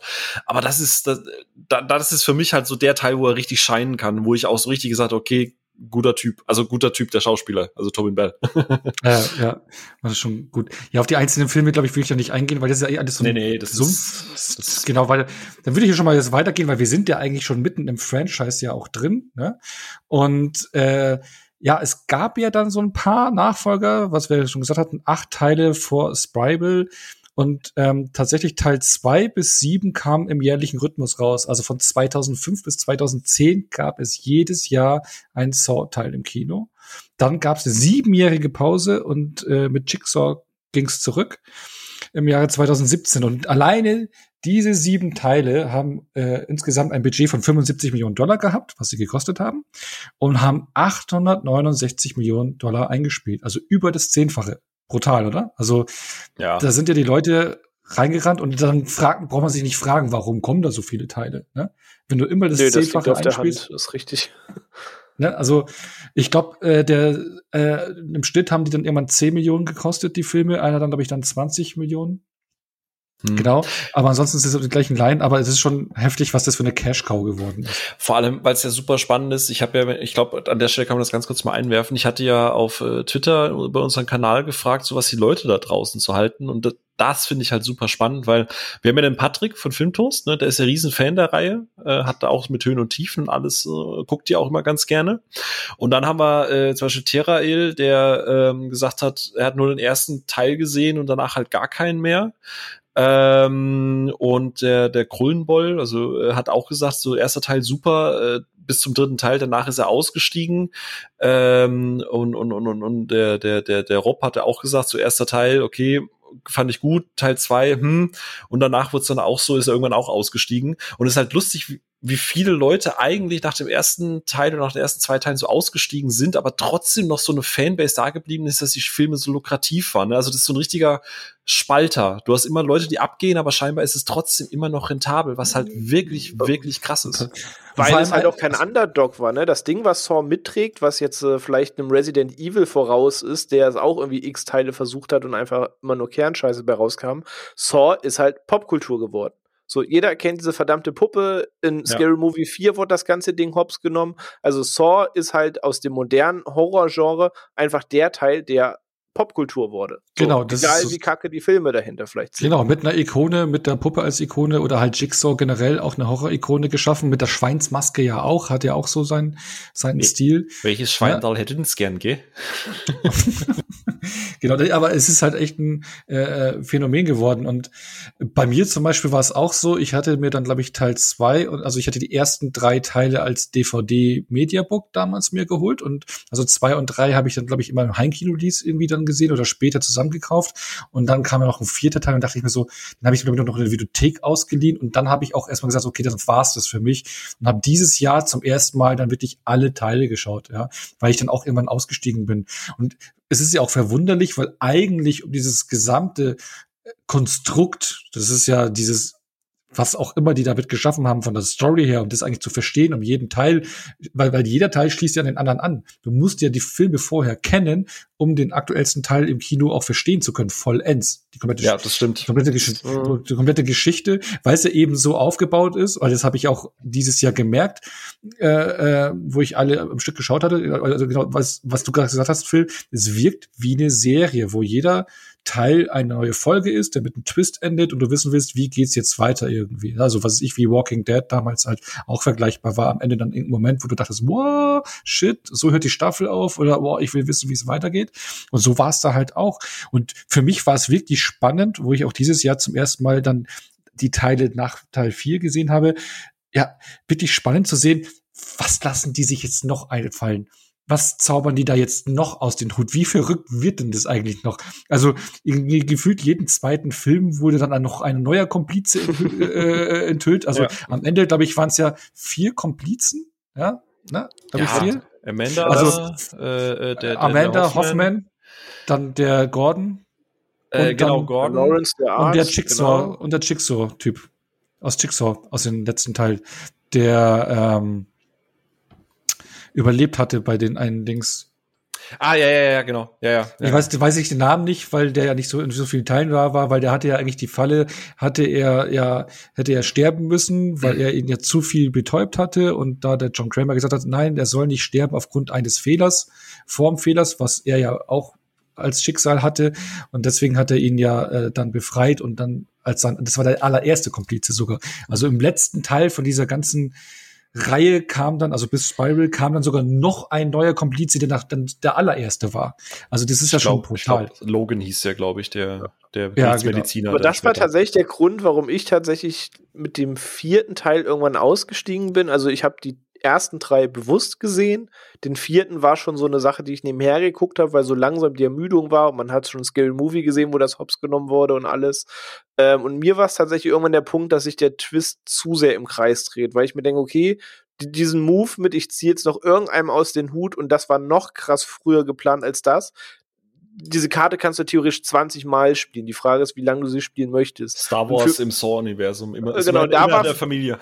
und da ist das, das, doof ist halt noch, ich, ich fand halt dieses Konstrukt irgendwie interessant, auch wenn es mega dumm konstruiert ist, weshalb ich schon immer, auch wenn ich die Filme nicht mehr geguckt habe, weil ich einfach keinen Bock mehr drauf hatte, mir das anzutun, habe ich schon immer so ein bisschen die Zusammenfassung gelesen mit, ah, okay, und jetzt haben jetzt soll es noch mit dem zusammenhängen und wie Onno halt sagt, da werden halt Charaktere ja durch ganze Filme durchgeschliffen und bis zuletzt steht irgendeiner mit XY im Zusammenhang. Und ich habe mir das auch immer durchgelesen, um so grob auf dem Stand zu sein, aber ich hatte nicht mehr die Muße, die Filme zu gucken. Aber ich habe mir tatsächlich so stellenweise mal die Zusammenfassung zumindest durchgelesen, was man sich jetzt irgendwie hat einfallen lassen, das irgendwie miteinander zu verknüpfen. Also von allen Filmen danach dann auch oder nur bis Teil 4? Nee, auch von allen danach, weil gerade ah, okay, Teil, ja. weil wenn ich jetzt noch richtig in Erinnerung habe, ist ja auch drei der, wo John eigentlich stirbt. Also wirklich physisch genau. tot ist ja im Universum so. Ähm, und es ja dann trotzdem halt weitergeht, ne? Und äh, gerade deswegen habe ich das schon so ein bisschen verfolgt mit, okay, wie, wie konfus ist es jetzt, wie die Verbindung ist, dass der das jetzt weiterführt und den und den zur Rate zieht, weil Grund XY. Genau, das war auch wirklich damals also eine der, der, Dinge, die mich dann abgeschreckt hatten nach Teil 3 und 4. Ich dachte so, Leute, der ist jetzt schon tot, eure, äh, euer ikonischer Charakter ist tot. Und dann, wie wollt ihr das weiterführen? Mit diesen Hoffman, der ja auch irgendwie, hm, und dann, aber die, die ziehen den ja bis, bis Jigsaw durch. Ne? Ja, und absolut. John ja. Und das ist schon heftig, ne? Also, das hätte ich mir nie denken. Das fand ich so absurd, dass man so lange einen Verstorbenen, also wirklich ganze fünf Filme dann noch einen verstorbenen Charakter durchzieht, ne? Was ich halt auch. Und sich, Ach, ja. ja. Ja, nee, und dann sich das auch immer noch irgendwie was einfallen lässt. Und dann, ich meine, der Move bei Jigsaw war dann schon krass, wo du dachtest, das spielt ja noch mal sieben Jahre später und generell zehn Jahre irgendwie nach den ganzen Ereignissen. Und auf einmal steht er da und du denkst so, what the fuck? Ja, also äh, ich bin ja einer der wenigen, auch an der Stelle Grüße gehen raus an Patrick. Ich weiß, du findest es auch nicht ganz so scheiße. Ich bin tatsächlich ja, glaube ich, einer von fünf Menschen auf der Welt, die Jigsaw wirklich gut fanden. Ähm, es gab Probleme damit, gerade was, die, äh, was den Look angeht. Das ist ja dann auch was, was wir an Spiral vielleicht drüber sprechen. Ähm, aber ich, ich habe auch an Jigsaw sehr viel Spaß gehabt. Also zum einen, weil ich halt die Spirit Brothers, äh, ich mag ihren Inszenierungsstil. Ich finde, das war auch mal ein sehr, sehr, sehr frischer neuer Ansatz nach diesen acht Folgen mit äh, super Close-Up, Jump-Cut, MTV-Look. Es war ja alles ein bisschen cleaner, äh, dadurch potenziell ja auch ein bisschen langweiliger, aber äh, tatsächlich, ja, ich, ich, ich mochte Jigsaw. Ich sag's, wie es ist. Und äh, ja, Ah, okay, ja, das, das, das, das, nee, das haben wir den Haken dran, weil ich wusste, dass du hier noch eine kleine Brandrede für Jigsaw halten wirst. Ja, Brandrede wusste, nicht, ne? Also nee, nicht Brandrede, nee, ja, aber, aber, dass du da ein Plädoyer für den Film halten wirst und ja. den so ein bisschen Credits gibst. Das war es ja auch äh, absolut gut ja. ist. Ich meine, wir, wir hopsen jetzt eh schon generell durch diese Teile zwei bis acht, weil, also Aber ich glaube, wir haben jetzt auch keinen Lore-Fanatiker, der da jetzt Wut in Brand sagt, ihr, ihr missachtet dies und das. Ja, und deswegen das ja auch am Anfang des Vorworts, dass da äh, gerade, wie gesagt, die. Kollegen haben das halt schon Deep Dive technisch Eben. besser gemacht. Eben. wird da jetzt auch nicht durch die einzelnen Filme so durchgehen, sondern eher so, die, so die, diese Aspekte von eben diesen sieben Filmen, weil der erste Teil hat sich ja eingebrannt mit seinem Twist und dann gab es ja noch mal sieben andere Versuche mit einem Twist. Ähm, welcher Twist ist euch dann noch hängen geblieben? Also René fällt vielleicht nur bis Teil vier. Gut, du hast ja jetzt nur drei äh, zur Auswahl, die du wirklich so auch gesehen und gefühlt hast, aber Das ist richtig. äh, ist da, äh, welcher ist da noch bei euch hängen geblieben, wo, wo ihr sagen würdet, okay, ist ein ähnliches Level wie der erste? Oder diesen What the fuck-Moment, okay, schafft man nicht nochmal, aber was geht in die Richtung oder war alles lame? Okay, ich, ich fange mal an, weil es bei mir einfach die kürzeste Antwort ist, weil ich nicht so lange einfach überlegen kann, weil ich nicht genug Referenz habe. So, der Twist, der halt nochmal reinschlug, war dann halt direkt in Saw 2. Dass ne, du das alles verfolgst und dann mitkriegst, haha, war alles aufgezeichnet. Ähm, und eigentlich ist das alles schon passiert und passiert nicht live. Und dann war das ja, glaube ich, mit dem Kind im Safe. Es war doch ein Kind, Genau, das es geht, genau. ne? Ähm, genau, so, so das war der Twist, der nochmal reingehauen hat, äh, den ich wirklich im Kopf habe, wo ich jetzt auch nicht nochmal nachrecherchieren musste, so, das hat sich einfach so eingebrannt. Weil bei drei müsste ich zum Beispiel jetzt schon nochmal grübeln, was so der genaue Twist war. Ich weiß so, das war das mit Amanda und alles, ähm, der Teil, das kriege ich noch zusammen. Genau, Aber- am, Ende, am Ende war er schon im zweiten Teil. Die wird dann am Ende vom zweiten Teil als Komplizin enthüllt. Genau, und in Teil 3 ist es doch der ganze Akt, wo sie dann versucht, John am Leben zu halten und dann noch den äh, die Ärztin Genau. dazu holt und alles, genau. genau. Und dann, Ähm, das, genau, und das ist Twist dann, dass halt, er, dann ist dann ein anderer Mann, der ja so Prüfungen durchgeht. Und dann kommt am Ende raus, dass die beiden verheiratet sind und ein Ehepaar sind und Stimmt, Genau. stimmt, stimmt. Ähm, aber das hatte sich mir schon gar nicht mehr so ins Hirn gebrannt. Das ist mehr so eine, ach ja, so war das äh, Sache. Aber das in Teil 2, das mit dieser Aufzeichnung, das war schon noch ein Twist, der hängen geblieben ist bei mir. Mhm. Bei dir, Phil, ist da noch irgendeiner großartig hängen geblieben? Ähm, ja, tatsächlich. Äh, ich habe es jetzt auch im, im, im Recap als Vorbereitung quasi vorher ist mir eingefallen, dass mir doch einige hängen geblieben sind. Also ich bin absolut bei äh, bei René. Ähm, also ich bin äh, auch, ich kann das jetzt auch out, nachdem ich eh schon gesagt habe, dass äh, Jigsaw ich ja mag. Ähm, ich halte auch Saw 2 tatsächlich für den besseren als den ersten Teil. Äh, also auch vom Twist her, weil, und da habe ich einfach, ich habe das auch gemerkt, nämlich das deckt sich sehr mit dem vierten Teil. Ähm, es gibt so diese, diese, diese zwei Fallen. Äh, Moment, jetzt muss ich gerade kurz selber nochmal nachschauen. Ich glaube, der Eis, wo war denn dieses mit dem Eisblock? Das war im, das war im vierten Teil, im vierten Teil, doch genau. Und zwar der zweite und der vierte Teil haben mal mal eine Prämisse gemeinsam, Geduld. Und ich finde das sehr, sehr schön bei, bei Filmen, die von der Inszenierung und von diesen ganzen Fallen und von dem ganzen Stress, äh, wie sie inszeniert sind, diese, diese, diesen Zeitdruck aufbauen, dass die tatsächlich die Auflösung ist, geduldig zu sein. Und ich weiß nicht warum, aber ich finde das wahnsinnig gut. Also mir hat das Spaß gemacht und wie es René gerade gesagt hat, der zweite Teil ist richtig, richtig gut. Mir gefällt der Twist verdammt gut. Der hat auch immer noch den meisten Nachhall, dass äh, er einfach seinen Sohn gehabt hätte, dass einfach alles in Ordnung gewesen wäre, hätte er einfach noch zehn Minuten mit John Kramer gesprochen. Ein, mehr Mhm. nicht. So. Das ist Mhm. eine Falle, die kann jeder von uns schaffen. Und es ist gerade so blöd. Jetzt klingt das total blöd. Deshalb gebe ich dem Film wahrscheinlich auch viel mehr Credit, als er eigentlich verdient. Aber sich gerade heutzutage in so einer hektischen, wo alle immer alles sofort haben wollen, einfach mal zu sagen, nein, ich, ich, ich nehme mir jetzt noch die zehn Minuten, das finde ich eigentlich, das hittet doch mal anders, als da liegt ein Typ in der Mitte. So. Ja, das stimmt. Da Teil gehe ich 2 war doch auch das der mit dem 2005. Spritzenbecken, oder? Genau, genau. Oh, das ging mir damals auch Ja. unter die Haut, ey. Das, Äh, wortwörtlich. Und der vierte Teil ist ja im Prinzip die, äh, ist ja quasi, dann wird der Ehemann aus dem dritten Teil, wird der dann quasi zum, zu, steht ja auf diesem Eisblock, auf dieser Wippe, wo dann Hoffmann Genau. daneben ist. Und da wäre ja die Auflösung genauso gewesen, dass dieser, dieser Cop, der ja quasi das Jigsaw unbesingt fangen möchte und halt immer, äh, also im Englischen halt immer dieses äh, going forward, going forward, der immer nach vorne will und immer alles aufdecken will und, und nie loslässt, nie Ruhe gibt, hätte der am Anfang diese Tür nicht geöffnet, hätten drei Leute überlebt. Gut, jetzt war Hoffmann natürlich auch noch mal das äh, hier äh, mit Plot Twist mit äh, der ist Jigsaws Helfer, der hätte so oder so überlebt, aber prinzipiell hätten drei Leute am Ende zusätzlich überleben können, einfach nur indem man einfach mal nichts tut. Und das ist das, wo ich wieder bei Tobin Bell und bei bei Jigsaw bin, wo ich denke, eigentlich ist das wiederum ein ganz guter Ansatz, den Leuten einfach mal zu sagen, jetzt bleib mal auf dem Arsch sitzen, nicht alles nur dreht sich um dich. so. Ja, nee, das, das stimmt schon. Das, das, das habe ich auch beim zweiten Teil auch so ähnlich empfunden. Also mhm. äh, fand ich auch eine sehr, sehr, sehr schöne Idee. Ja. Und, ähm, und, ja, und äh, sonst noch Genau, tatsächlich der fünfte war noch so ein Ding, dass, dass das äh, geblieben ist. Im fünften Teil, wo ja quasi äh, Hoffman so durchschaut ist, so ein bisschen, ähm, und von dem anderen Agent äh, gejagt wird, der ähm, Stram, Stram äh, genau, der äh, Peter Stram. Und am Ende, dass man tatsächlich, und da bin ich drauf reingefallen, ich meine, fünfter Teil ist ja für viele so der, der, der Tiefpunkt, aber äh, ich muss gestehen, dass ähm, am Ende, wo er quasi nicht sich in diesen Glassarg reinlegt, äh, und ich dachte so, okay, er kommt jetzt, entkommt jetzt der Falle und er überwindet jetzt quasi den Helfer von John Kramer. Und dann war das aber genau das, was der andere haben wollte. Das, das war schon so, oh Gott, das ist so konstruiert und scheiße. Fuck, ich find's geil.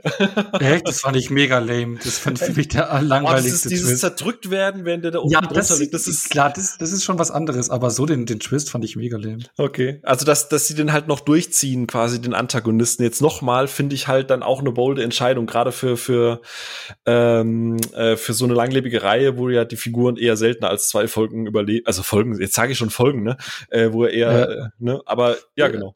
Der ist ja schon einige, ich glaube drei, vier Filme dabei, genau. Ähm, dann, dann, dann bist du fertig mit, mit deinen, die dir getaugt haben, die, die, die Twists, die dir hängen geblieben ja, sind? Also prinzipiell, das sind so die, die hängen geblieben sind, aber das, was ich vorhin schon gesagt habe, äh, viele gucken Saw ja immer wegen den Fallen und dem ganzen Blut und so weiter und so fort. Ich glaube auch wegen den Twist. Ich glaube auch wegen Ja, tatsächlich. Und, und, und ich, das, René hatte diesen Zwiespalt eben gerade gesagt gehabt, ne? So dieses auf der einen Seite sind die Filme halt echt immer Copy-Paste, das gleiche, der Inszenierungsstil, gerade wenn du die in der Reihe guckst, und du hast sie am Anfang des Jahres nochmal alle geguckt, das ist ja, irgendwann ja. echt anstrengend. So einmal im Jahr ist ja, das okay, aber alles auf einmal, dieses Hyper, Hyper-Cutting-Zeug, das ist ätzend irgendwie, aber auf der anderen Seite muss ich halt leider echt gestehen, und hier kommt wieder diese Musik und die Inszenierung am Ende zu tragen. Das ist das einzige Mal, wo in jedem Film diese Inszenierung mit den Flashbacks, mit diesem Zusammenschnitt und dieser Musik einfach immer passt. Dieser Twist, egal wie dumm er ist, egal wie konstruiert er ist, irgendwie befriedigt er mich am Ende irgendwie immer. Mal mehr, mal weniger. Wie gesagt, zwei und vier ganz besonders. Aber trotzdem ist es am Ende immer so, ah, ist das eklig. so, ja, keine Ahnung. Ja, ich möchte dann noch ein paar Credits für den Twist vom sechsten Teil äh, raushauen, wo dieser Versicherungstypi doch äh, diese auch diese Fallen stellen muss, also äh, wo irgendwelche Leute, die er kennt, entfallen sind, er muss sie befreien oder sich für jemanden entscheiden. Und es geht ja immer darum, dass er seine Familie ähm, retten will. Und dann siehst du ja auch immer ja. eine Frau mit ihrem Kind, mit einem Sohn äh, gefangen. Und du denkst die ganze Zeit, ja, das geht darum, dass er die beiden befreien will. Ne? Und siehst du noch, glaube ich, sieht man die andere Frau, weiß ich jetzt nicht. Und am Ende kommt halt raus, dass das nicht seine Familie ist, sondern dass er seine Schwester retten wollte und das die Familie ist von im Prinzip ein Opfer von ihm, weil das ist äh, die Familie gewesen, dessen Mann verstorben ist an der Krankheit, die er nicht mit der Versicherung zahlen wollte, die Behandlung.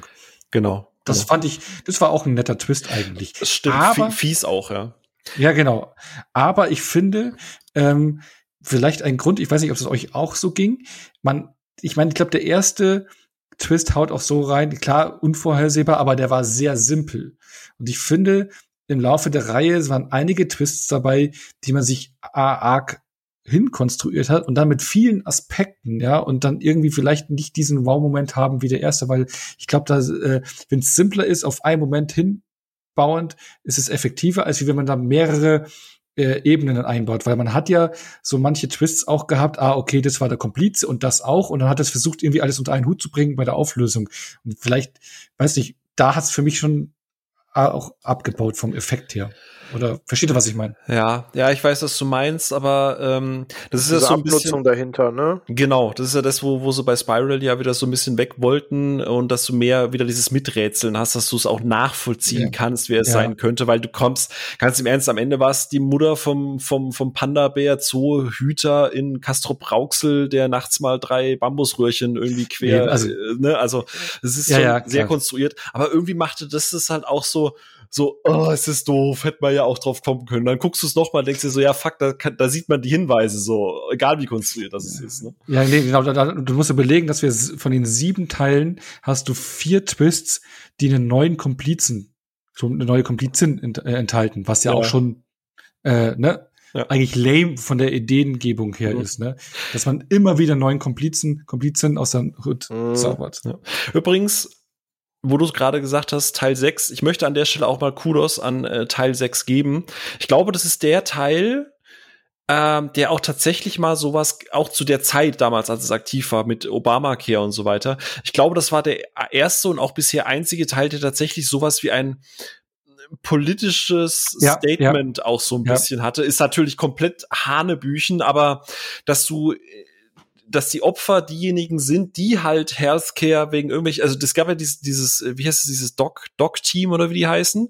Und die war, haben ja nichts anderes gemacht, als quasi bei Versicherten irgendwelche Loopholes zu finden, weil vor 400 Jahren hatten sie einen, einen Angehörigen, der hatte auch schon Lungenprobleme, deswegen bezahlen wir das jetzt nicht und deswegen sterben die Leute. Und das, das ich glaube, das war auch der Teil, der am wenigsten eingespielt hat, aber diesen, diesen sozialpolitischen Unterton, der, der, der ist schon nett. Der ist halt leider einfach dem kompletten Saw-Franchise, eine Inszenierung untergeordnet, aber ich muss gestehen, das war ein sehr interessanter Aspekt und hat mal wieder ein bisschen frischen Wind reingebracht. Das stimmt, das, ja, gehe ich voll mit, deswegen mag ich den da auch. Aber der Abschluss war ja dann Teil 7 dann, aber, ne, Da ja. haben wir, weil ich glaube, da, da ist es kein Twist oder sonst irgendwas Tolles, was wir sagen können. Aber sind wir schon fast doch die Filme alle durchgegangen. Aber gut, aber jetzt von den Twists. Ich, ich muss sagen, ich bin ja selbst die ganze Zeit gerade gespannter Zuhörer, so weil ich halt, ne, wie gesagt, die Teile nicht sah oder nur am Rande mal mitbekam. Und ich muss sagen, ihr beiden redet da erschreckend positiv drüber. Ich, ich habe jetzt auch mit ja. einem anderen Stimmungsbild gerechnet, muss ich sagen. Ja, es ist irgendwie, das doch, es hat doch irgendwas, ne? Ja, ich glaube, wenn wir, wenn wir, bevor wir zu Spiral kommen, wenn wir noch mal so eine, so eine, so eine Grundsummary einfach noch mal machen, ich glaube, da, kann man das dann auch noch mal ein bisschen in Perspektive rücken, wie der Un und ich das auch so einsortieren. Wie gesagt, wir reden ja immer im Rahmen des, des limitierten Saw-Spektrums auch einfach. Ne? Eben. Ja. Genau, und äh, nach den Twists wollte ich äh, es euch nach den anderen Trademark fragen, und zwar die Fallen. Sind euch irgendwelche Fallen, da können wir also auch den ersten Teil mit reinnehmen, weil wir da ja nicht über alle Fallen geredet haben. Was was, welche, oder welche sind euch da hängen geblieben oder haben euch wehgetan oder wo ihr sagt so, oh, da würde ich auf gar keinen Fall drin sitzen würden, äh, möchten tun? Oh, ich lasse mal René, der hat ja ein überschaubares Repertoire. äh, das ist richtig, aber nichtsdestotrotz muss ich da gerade richtig, richtig dolle äh, dran kramen. Also, was ich halt noch krass fand, was ich zum Beispiel weiß, ich glaube, das war Sword 2 und nicht 3, das mit dieser eisernen Jungfrau-Maske, mit dieser Todesmaske, so, Mit das dem Auge, wo er den Schlüssel im Auge hat?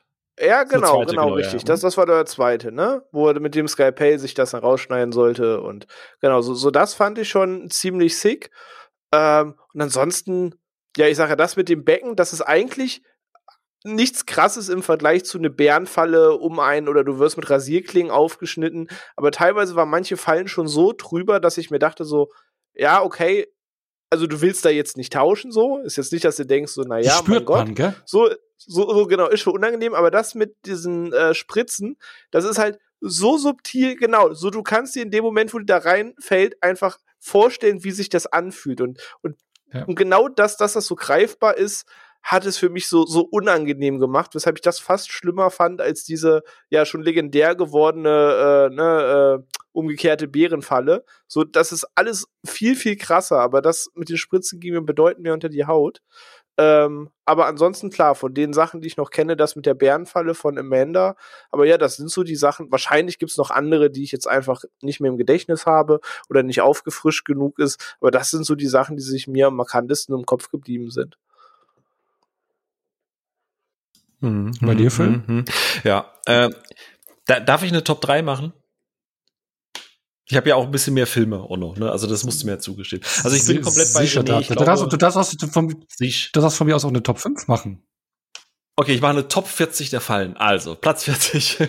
Nein, also gar keine spezielle Reihenfolge. Schön von Olli Geissen moderiert mit genau. irgendwie.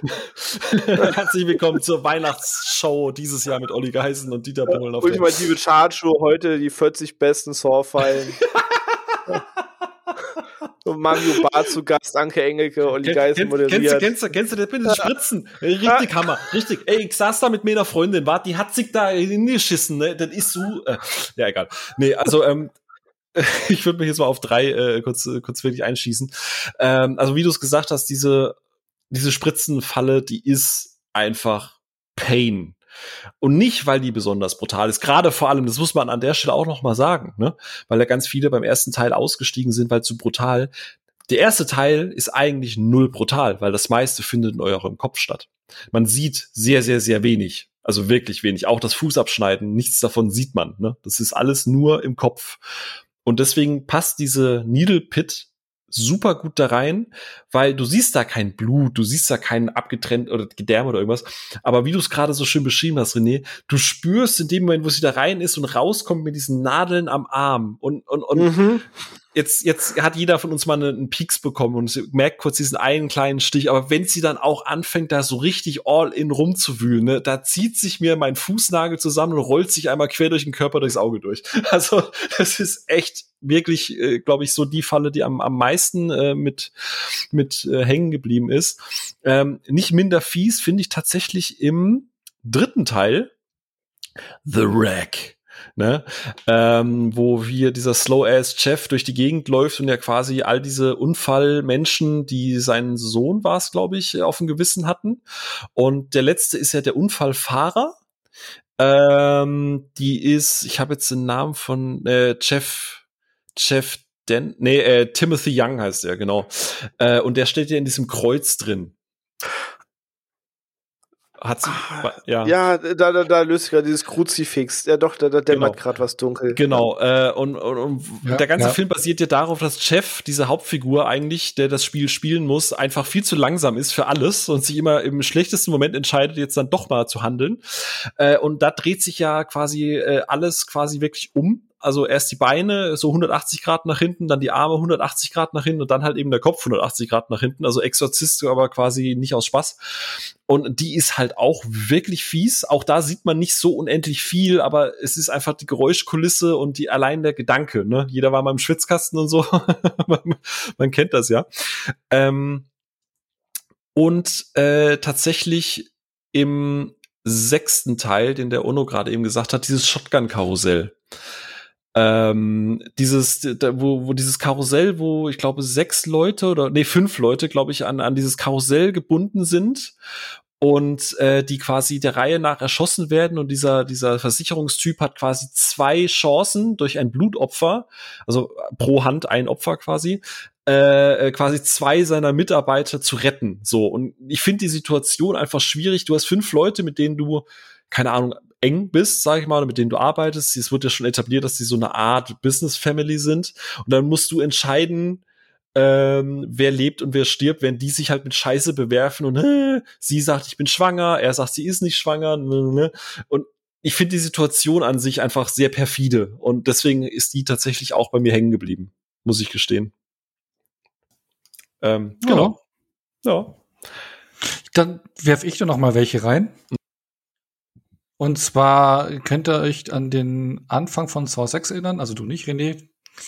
Und zwar, wo die beiden Opfer sind, die sich von ihrem Körper Fleisch oder Körperteile abschneiden müssen und das auf eine Waage legen ah, müssen. Ja, ja. ja, ja, und äh, wo sie dann am Ende dann auch ihren kompletten Arm abschneidet und reinlegt und weil da, ich glaube, das einer ist ein bisschen festerer, hat ein bisschen mehr äh, Fleisch auf den Rippen, was er runterschneiden kann und dann sieht sie, wie er das große Stückchen drauf wirft und dann schneidet sie mehr ab und du siehst es halt auch alles ganz explizit. Also die fand ich schon sehr, sehr äh, unangenehm. Also die ist mir wirklich hängen geblieben. Und äh, das Pendel, äh, aber ich glaube, das war auch am Anfang vom fünften uh. Teil, dieses Pendel, was in einem immer hin und her schwingt und den komplett äh, zerschneidet, die fand ich auch äh, recht unangenehm. Vor allem, weil sie nicht schaffbar war in dem Fall, ne? Genau, das war äh, eine Amanda-Falle genauso wie die. Nee, Teil 5, ja. Nee, nee, da, die, war das, nee, nee, das war auch von Hoffman. Nee, nee, das war der, genau, der Hoffman war doch auch, das war doch der Mörder von seinen Deiner Schwester, glaube ich, irgendwie sowas. Von seiner Schwester, genau. Ja, die haben ja. alle, die kennen alle irgendjemanden, der irgendjemanden umgebracht hat und deswegen. Und ja. ich fand auch diese, ähm, ich glaube, das ist der Anfang vom dritten, nee, nicht am Anfang, aber irgendwann mit einem dritten Teil, wo die Polizistin, die von der aus Starship Troopers gespielt wird. Wie heißt sie? Diane? Ja, ja, ja, ich, ich weiß, wie du meinst, genau, ja. Die ja auch über zwei oder drei Teile hinweg immer größere Rolle bekommen Genau. hat und dann abgesägt wurde quasi, wortwörtlich. Genau, und da war sie doch in so einer Falle, wo sie fest äh, äh, war und dann doch so ein Mechanismus an ihre Brust. Der äh, Angel. Trap nennt sich das Ding mit am, am Brustkorb, genau, Genau. ja. Mhm. Am Brustkorb, genau, und sie doch erstmal so in die Säure reinlangt, um ihren Schlüssel rauszuholen, weil das fühlt man auch irgendwie so nach, so dieses Säureglas rein und sie Mhm. sich auch nicht befreien konnte, weil es auch noch in der Falle und am Ende, bumm, geht es auf und ist alles zerfetzt. Genau, Dina Meyer hat die gespielt und sie Dina Meyer, heißt, genau. Äh, Alison ja. Carey, genau, ganz genau. Genau, Dina Meyer meinte ich genau, ja. Ja. Übrigens, ich hätte Eine Falle ist mir sogar noch Oh. eingefallen. Ich, ich kram gerade die ganze Zeit noch in Erinnerung und eine Sache kriegt tatsächlich da noch Props von mir. Das war auch Saw 2. Ähm, ich bin mir zumindest ja sicher, dass der zweite war. Das war so, so eine so eine Box, wo äh, so eine Ja. Frau ihre Hände durchstecken musste, wo dann quasi sich die Klingen drum gelegt Ja, ja, haben, sprich so ein One-Way-Ticket, wo die Hand nicht zurückgeht, äh, wo sie dann die Spitze rausholen wollte oder so. So das auch sehr, sehr unangenehm, aber gerade weil es auch so perfide und greifer so denkst so, ja, hm, unangenehm, wenn du jetzt die Hand zurückziehst, dann ist vorbei. Und egal wie du es bewegst, es wird jetzt nur schlimmer. So, das, Ja, das ist äh, vollkommen richtig. Ja, wäre auch einfach lösbar gewesen, die Falle, aber wenn man halt dann irgendwie einfach dooferweise direkt reingreift, ist halt auch doof. Ne? Übrigens, ich würde eine Falle noch als Honorable Mention quasi äh, aufbringen, und zwar auch in Teil 5. Da gibt's diese Fatal Five.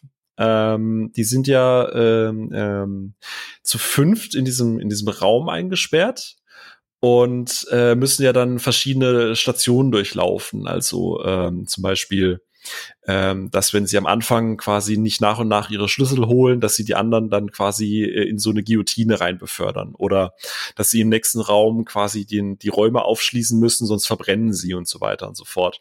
Und dass halt die alle so egoistisch sind und gegeneinander arbeiten und in jedem Raum so ein, zwei Leute sterben, äh, nur um festzustellen, dass du eigentlich, äh, hättest du von Anfang an so ein bisschen kommuniziert, hätten alle, ohne auch nur gefühlt einen Tropfen Blut oder irgendwie ins Schwitzen kommen zu, äh, zu können, äh, hätten sie alle Fallen bezwingen können. Einfach nur, dass, wenn Menschen mal miteinander reden, statt einfach nur an sich zu denken, ähm, hätte, hätte das einfach perfekt funktioniert. Und die finde ich tatsächlich vom Gesamtkonzept und von der Idee dahinter sehr, sehr, sehr cool noch. So. Ja, das stimmt, das mochte ich die Idee auch. Aber jetzt haben wir so viel gejubelt fast schon, klingt es, oder halt positiv hier geredet. Der René ist komplett äh, voll von der Rolle und denkt sich so, was ist denn hier los? Phil, wollen wir das Ganze mal einordnen? Ja, ich, ich, ich lasse dir gerne den Vorteil, weil ich glaube, ich kann danach einfach sagen, passt so. Ach so, ich weiß nicht, also bei mir bewegt sich halt die Reihe in ein Spektrum, wenn wir jetzt mal hier an die Bewertungsskala gehen. Ähm, also den schlechtesten Teil habe ich mit zwei von fünf Sternen bewertet und den besten Teil, für mich der erste, mit dreieinhalb von fünf bewertet. Ansonsten äh, rangiert das so um die drei und zweieinhalb Sterne, also so, im- weil es halt doch von der ganzen Machart, was wir gesagt haben, auch mit den ganzen Schnitten und sonst irgendwie und alles so verhaspelt und vom Look und alles ha hat's halt schon seine krassen Schwächen. Es hat aber auch seine Momente, die hängen bleiben und ja, ist schon irgendwie unterhaltsam, das auch am äh, Stück, Stück zu schauen oder wie sich das alles entwickelt und was man äh, was man sich da alles einfallen lässt. Großartig, super doll ist es nicht, aber es ist für, ein, für so ein Horror-Franchise, ich finde es eigentlich ganz unterhaltsam und okay. Ja. Oder? Ja, also so Ja. dank, oder, oder dank das so als Einordnung, oder wie siehst du das, Phil? Ja, also ich bin da bei dir. Also ich habe auch, äh, wenn man mal auf die Letterbox-Liste guckt, äh, ich habe erster Platz ist bei mir auch Saw mit dreieinhalb und schlechtester ist bei mir tatsächlich Saw 4 mit anderthalb und anderthalb bis zwei ist auch so.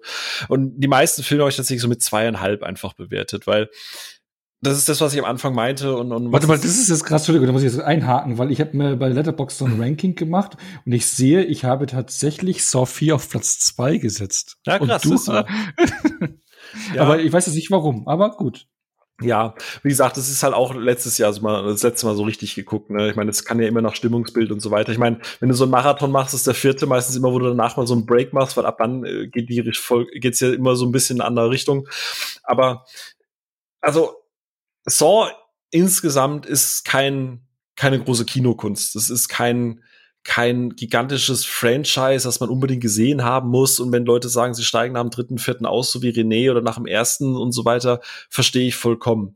Aber, und wenn ich da mal so mit Blicke auf alle anderen Horror-Franchises, ähm, die es da draußen gibt, es gibt immer Höhen und es gibt immer Tiefen. Das ist zwangsläufig so. Ne?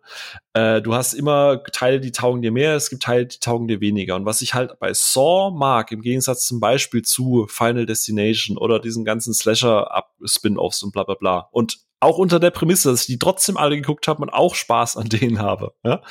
Ähm, ich finde, Saw hat halt jeder Teil, gerade durch die Inszenierung, gerade durch diese Twists, egal wie hanebüchen das ist, am Ende hast du sieben Filme, ich nehme jetzt Jigsaw mal noch mit dazu, acht Filme, die eine Welt erzählen, eine durchgehende Geschichte erzählen mit Figuren, die halt in diesem Universum, in dieser Stadt, in der das Ganze stattfindet, in dem Rahmen der Konstellation, wie das alles ineinander greift, funktioniert. Und so dumm und hanebüchen das es ist, es ist irgendwo schlüssig. Dann hast du einzelne Folgen oder einzelne Folgen, siehst du, ich bin schon wieder in diesem Serienturnus drin.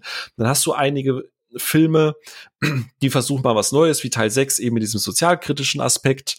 Dann hast du halt mal ein paar, eine, eine, Folge, die ist halt vom Twist her besonders irgendwie interessant, wie jetzt die ersten beiden zum Beispiel. Oder du hast jetzt auch den sechsten am Ende noch gemeint, was ja auch ganz, ganz spannend war. Ich finde, es gibt immer irgendwo einen Teil, dem du was abgewinnen kannst. Das heißt nicht, dass es wahnsinnig gute, krasse, tolle inszenierte Filme sind, wo, denen man das geringe Budget einfach nicht ansieht.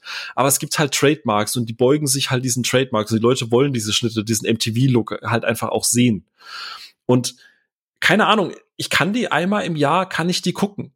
Das tut nicht weh und, und, und das, man ist halt unterhalten. Klar, es ist brutal, muss man Fable dafür haben, aber ich würde mich echt weigern, mit Händen und Füßen diese Reihe als Trash und billigen Torture-Porn abzutun, weil gerade bei diesen konstruierten Plot-Twists irgendwo steckt dann da trotzdem ein Team dahinter und viele Regisseure und teilweise ist ja der Production Designer dann irgendwann am Skript mit dabei. Also das, da sind ja Leute, die teilweise acht Teile mit dabei waren und ich habe das Gefühl, irgendwo da drin hängt so ein bisschen, also nicht nur auf der Leinwand, sondern auch im, in, in dem ganzen Franchise so ein bisschen Herzblut.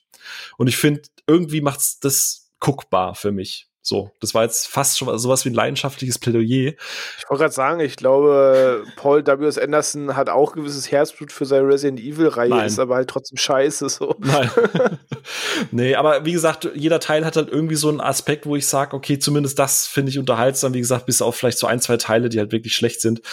Aber ja, ich kann die einmal im Jahr gucken. Und vielleicht, René, vielleicht guckst du doch irgendwann mal, weil du hast es ja gelesen. Du, dich hat's ja doch interessiert. Das kannst du nicht von der Hand weisen. Ja, weil ja, ich einfach zusammenhängende Stories irgendwie mag. Aber mir fehlte halt so dieser Flair, den ich bei Saw 1 von beschrieben habe, wo ich dachte, so, das ist jetzt irgendwie Cube im Keller oder die Idee von Cube, dass das einfach so reingeworfen ist und gucken, wo es hingeht. Und am Ende wusste man ja immer, wie die Prämisse aussieht. Und gerade wie er ausführt, ein Twist jagt den nächsten und der Sohn der Gärtnerin, der Hausfrau von Uschis Panda, war dann der nächste Killer, ist dann halt halt so, ja, okay, krass, zieh den immer größeren Hasen aus dem Hut. Aber und weiß ich, und dann geht's mir dann nämlich vielleicht am Ende schon nur noch um die Fallen. Und dann denke ich mir, okay, dann, dann zeig mir so den, den Kill of the Week. Vielleicht Aber dieser Überraschungseffekt ist ja dann halt weg. Vielleicht wären der sechste Teil und Jigsaw tatsächlich die, die dann eher wieder in deine Richtung gehen, weil da geht's wirklich mehr um ein zentrales Thema. Okay.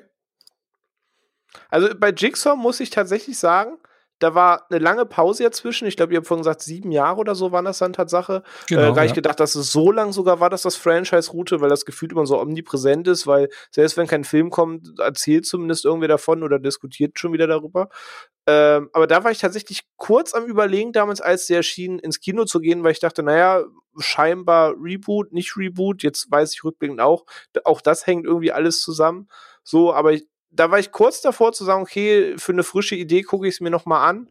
Hab's dann aber halt irgendwie nicht ins Kino geschafft und dann bin ich einfach ein bisschen drüber weggekommen. Aber da war ich sogar nochmal kurz, da ich dachte, okay, jetzt, jetzt ist diese, diese Trash-Periode abgefeuert, alle mal tief durchgeatmet und vielleicht kann man dann sogar mal wieder rangehen. Ja, der mhm. kann sich auch, ich glaube, den kann man auch gut gucken, ohne, also der, der, der knüpfte eher so an den Anfang von Saw mit an. Genau, aber apropos frische Idee, die hatte ja dann Chris Rock kann ich jetzt schon die Überleitung machen oder wollt ihr noch was sagen? Nö, passt. Die Spirale schließt sich.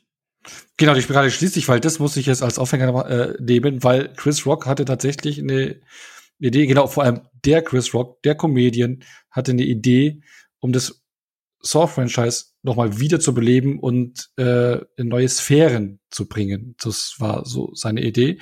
Deswegen kam er jetzt dieses Jahr, also Corona verspätet, also von Corona verspätet, sollte glaube ich schon letztes Jahr rauskommen. jetzt Spiral raus, beziehungsweise kommt bei uns jetzt in die Kinos, ist in den USA schon länger in den Kinos gewesen, sogar schon im Heimkinomarkt erhältlich. Ähm, genau, und vier Jahre nach Jigsaw kam der jetzt. Und ähm, hat ein Budget von 20 Millionen Dollar bekommen, was ja auch mit das höchste Budget von allen Teilen äh, mit war. Und bis dato 38 Millionen Dollar eingespielt, aber ist ja Corona-Situation noch nicht in allen Märkten rausgekommen im Kino, äh, Heimkino-Veröffentlichungen und hier Pipapo nicht meint eingerechnet, aber vom Einspiel, okay, ja, was ist okay, also das Doppelte jetzt ungefähr eingespielt, aber es geht. Also, und damit geht das gesamte Franchise knackt jetzt mit Spiral die eine Milliarde Dollar Marke und hat jetzt mit seinen neuen Teilen über eine Milliarde Dollar eingespielt bei einen, bei Kosten von knapp 100 Millionen Dollar. Also das Zehnfache zieht sich durch und es ist einfach unge ungemein lukrativ und von daher setzt sich die Reihe immer fort. Und es wird auch, wenn jetzt Spiral nicht erfolgreich wird, wird es ein paar Jahren neuen Aufguss geben oder eine neue Idee geben, ähm, an die man sich rantraut. Und hier hat jetzt ähm, die Idee von Chris Rock, die er hier gegangen ist, ist jetzt, er versucht jetzt im Prinzip typischen Buddy Cop Thriller, wie man es aus den 80er Jahren kennt, so Little Weapon und Co. lassen grüßen oder nur noch 48 Stunden, versucht das mit den Fan äh, Saw-Franchise zu verbandeln. Ne? Ähm, ein, ein interessanter Mix auf dem Papier, und ein Mix, den jetzt auch der René gesehen hat, weil jetzt bist du auch wieder voll drin, gell? Mhm. Ähm, und es ist auch ein Mix, der aufgeht. Wie, wie hat äh, generell so die, der erste Eindruck, wo man dann auch äh, festgestellt hat, dass das jetzt so in diese Richtung geht und man so diese beiden Genres miteinander verweben will. Wie, wie hat das für euch funktioniert? Oder seid ihr da reingekommen?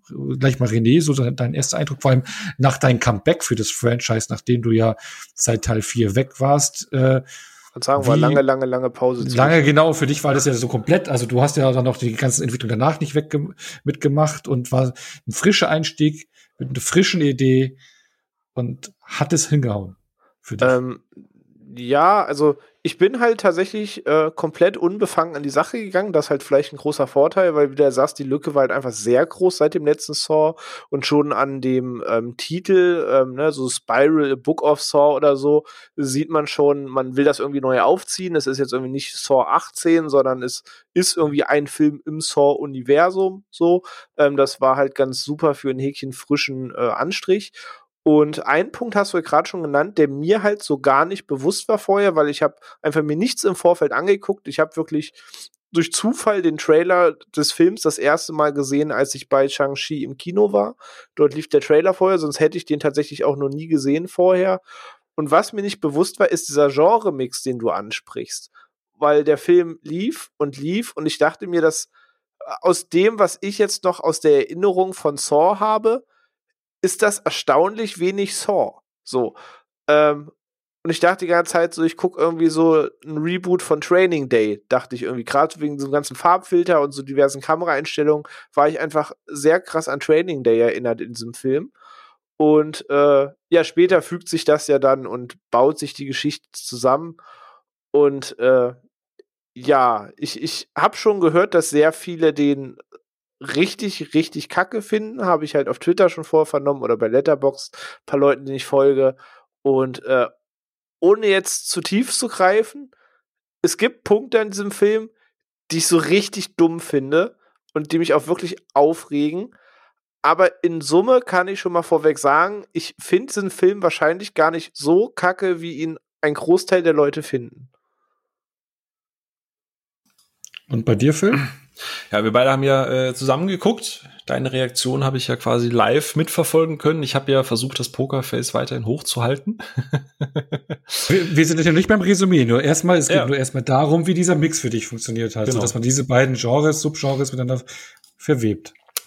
Äh, ich glaube, man hat äh, bei meinem äh, in Anführungsstrichen Plädoyer für das Saw-Franchise vorher schon gehört, dass ich äh, ja durchaus ein Fan bin, immer dann, wenn die Serie mal so ein bisschen was anderes probiert hat, egal ob es erfolgreich war oder nicht. Und ich muss gestehen, dass äh, ich Spiral seit dem ersten Trailer wirklich Bock drauf hatte, weil der Look sah hochwertiger aus. Ich habe angenommen, dass, dass ähm, mehr Budget drin war. Ähm, ich hatte auf Chris Rock Bock. ähm, ich hatte auf Samuel L. Jackson Bock. Ähm, und ich bin tatsächlich beim Team René. Es gibt viel, was ich dem Fil Film vorwerfe. Vieles ist ja teilweise auch äh, Schnitt und so weiter zu Opfer gefallen, die du, du, du. Aber ich finde Spiral tatsächlich einen sehr erfrischenden Beitrag. Und ich, für mich hat der Genre-Mix tatsächlich sehr gut über weite Strecken funktioniert. So, Ono. Ja. Äh, gut, jetzt, jetzt bin ich hier völlig ne, ich aus der Fassung gebracht. Genau, ihr beiden wieder. Und dann wieder Suicide Squad. Du hast erwartet, dass René das Ding hasst, ne? Du hast das wirklich. Nein, ja, und dann wieder Suicide Squad schlecht reden oder sowas, ne? Also Leute, Leute, Leute. ähm, ähm, dann, ich, bevor ich jetzt, also wie gesagt, ich habe ja äh, schon an, äh, angestoßen hier, dass es ein Mix ist aus zwei verschiedenen Genres und eigentlich so zwei Parts hat. Und er hat auch noch etwas, was alle Filme bisher nicht hatten, und zwar ein äh, Anteil ein Prominenten. Humor, der, ein Prominenten, ja, mit Chris Rock, aber, aber es hat auch äh, Humor seinen Weg in das Franchise gefunden. Gerade also ja. Chris Rock mit, mit seinen Reden, mit seinen Sprüchen und ähm, ich denke auch, man sollte den Film im Original gucken. Ich glaube, dass der dann da noch mehr gewinnt, auch an, an der Stimme und Redensart von Chris Rock, wie er es rüberbringt und auch gerade die Gags und so sein Slang, wie er das halt äh, äh so alles erzählt. Aber wie hat euch der äh, Humor im Fall äh, gefallen? Stichwort Forrest Gump. Ach, die, äh, der Anfang. Äh, da war ich am Anfang ein bisschen überfordert von, in der Tat. Also ich habe den ja auch äh, im O-Ton gesehen. Also man kann ihn ja, glaube ich, noch gar nicht auf Deutsch gucken, oder? Ich weiß nicht, ob euer Screener Deutsch war. Ich musste ihn halt bei iTunes US gucken, damit ich ihn äh, zeitig schauen kann, weil da kann man den schon seit Anno Knack äh, leihen. Und äh, ich stimme dir zu, ich glaube, das ganze Slang-Thema spielt gerade bei den Figuren, die der Film charakterisiert und äh, sich auch fokussiert drauf, schon eine gewisse Rolle. Aber ich fand das anfangs total befremdlich, weil ne, ich habe ja das Training Bay Beispiel gebracht. Ein anderes Beispiel, das mir im Kopf kam, war ein bisschen Street Kings mit Keanu Reeves, aber halt irgendwie mit einem Chris Rock, dem man die Mimik wegoperiert hat. ähm, ich, also ich, ich, musste mich ja. dran gewöhnen, dass da tatsächlich so ein paar Gags und irgendwie plötzlich läuft ein Hip-Hop-Track war und dann kommt doch wieder dieser kleine Saw-Anteil. Es war irgendwie erstmal befremdlich, weil es hat so was Parodiemäßiges erstmal auf mich gehabt. Okay. Hm. Und der Humor, Phil, wie hat er bei dir funktioniert? Also ich kann mich erinnern, wir saßen ja nebeneinander und du hast ja ab und zu schon richtig gelacht, ne? Alter, das war halt genau mein Humor. Ey, diese, diese, ich, lass bitte hier nicht, nicht in das Detail gehen. Wie gesagt, Forrest Gump muss einfach reichen als Stichwort. Äh, die, die es gesehen haben, werden jetzt entweder schmunzeln oder denken, um Gottes Willen, sowas findet ihr lustig. Oder andere denken, natürlich, von ihm habe ich es erwartet, dass er es lustig findet. Ich habe mich so bepisst, wirklich ohne Scheiße. Also das war halt Chris Rock in Höchstform. Da war es auch noch so inszeniert, dass, dass man nicht seine komische Botox-Visage, das ist ja nicht mehr Botox, er hat sich operieren lassen und alles, ne? Also diese steinerne Mine. Aber das war noch so inszeniert, wo ich dachte, das ist Chris Rock in Höchstform. Und irgendwie nach dem Opening und alles war das genauso, wie du sagst, ich find's nicht, Parodie finde ich immer hart, weil Parodie kann auch immer, ist es eine gute oder eine schlechte Parodie? Ja, ist halt immer die Sache der Erwartung. Ich musste genau. über den ganzen Gag und über die ganze Szene musste ich auch lachen. Ich fand das witzig, so mhm. ist es nicht.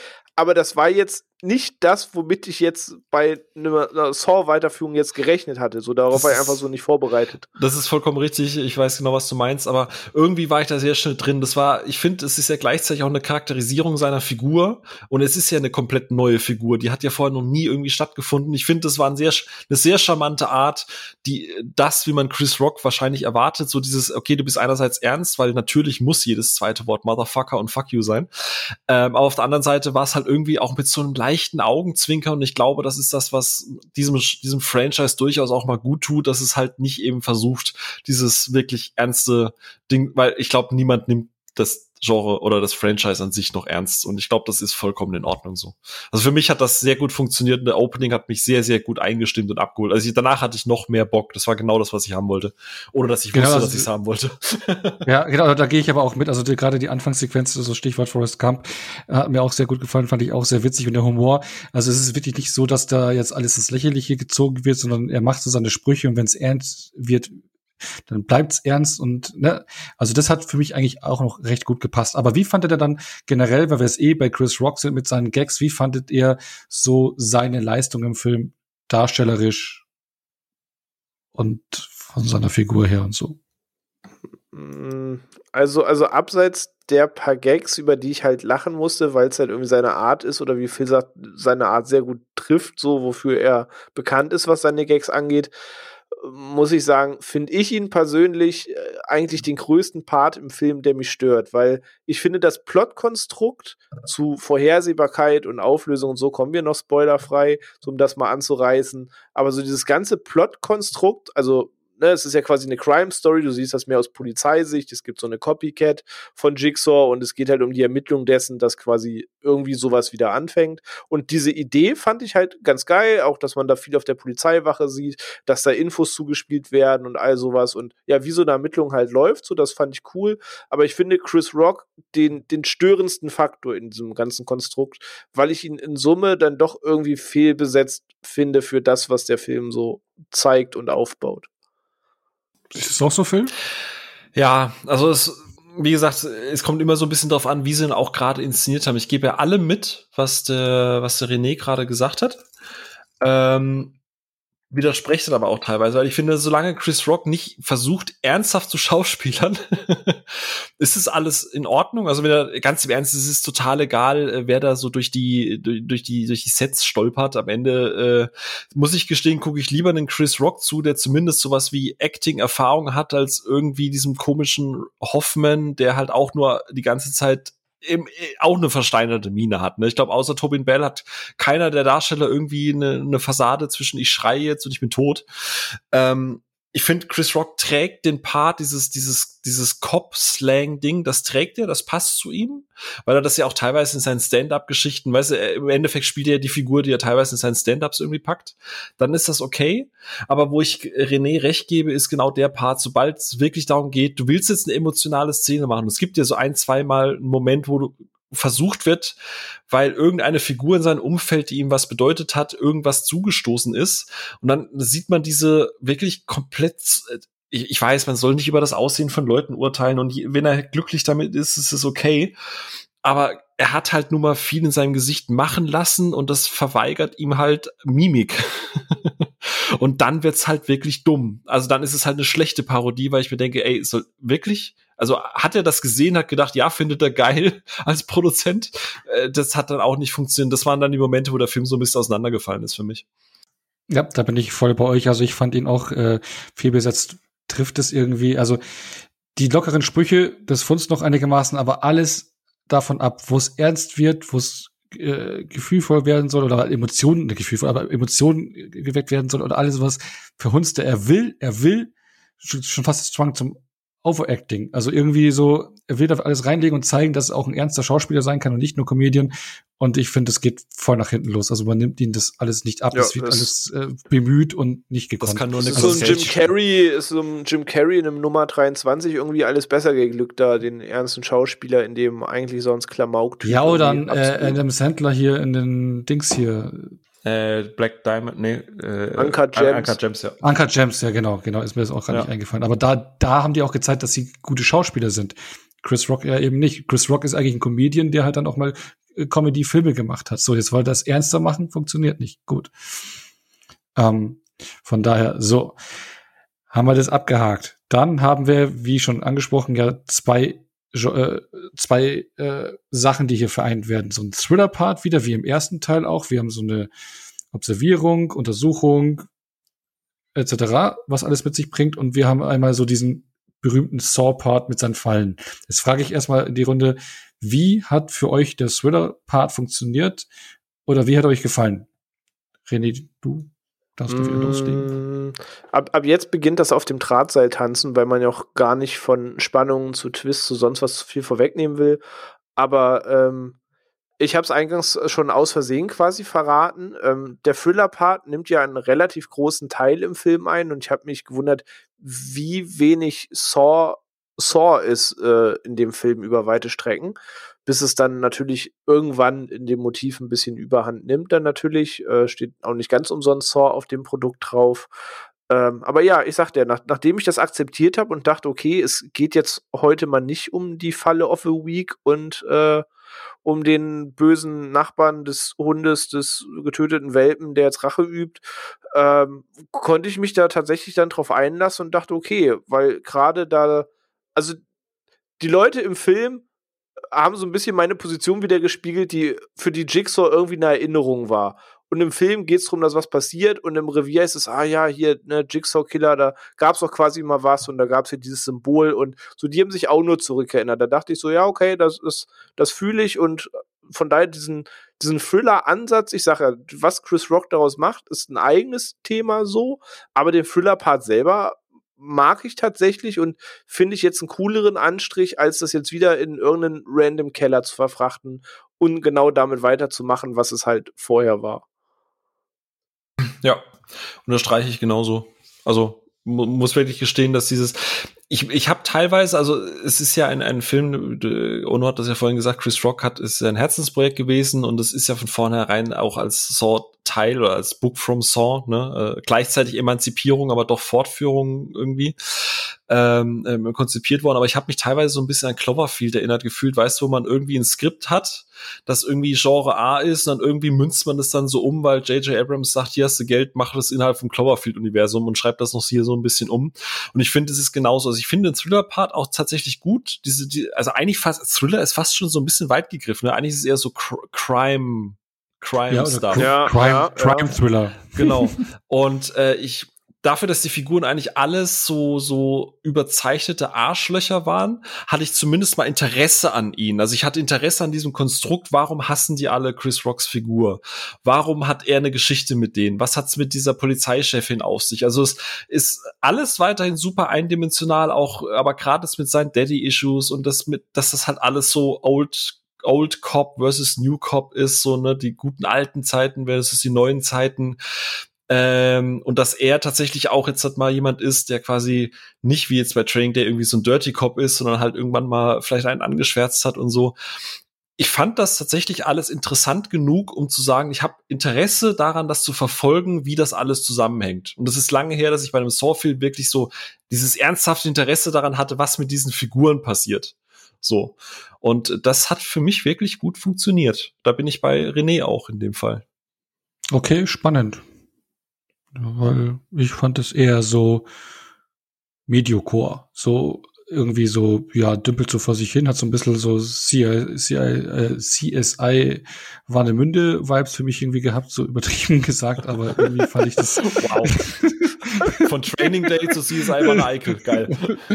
Ja, nee, aber war irgendwie so, ja, plätscherte so vor sich hin. Also ich war da jetzt nicht so drin, oh, was jetzt wie hängt da zusammen oder so, sondern war da eher so, ja, teilnahmslos, also ja, okay, passiert halt. Also war da jetzt nicht so involviert und komme, das greife ich schon weg, aber weil am Ende ist es ja auch immer so, wir haben einen großen Twist und was steckt dahinter oder bla, die Auflösung, wie beim Tatort auch, wer ist der Mörder und hast du nicht gesehen. Das fände ich halt auch relativ schwach, weil sehr, sehr früh klar wird, in welche Richtung das läuft und das fand ich alles also nicht da so stimme ich dir zu. Also das Thema Auflösung, wozu wir nichts sagen dürfen, das nicht, ja.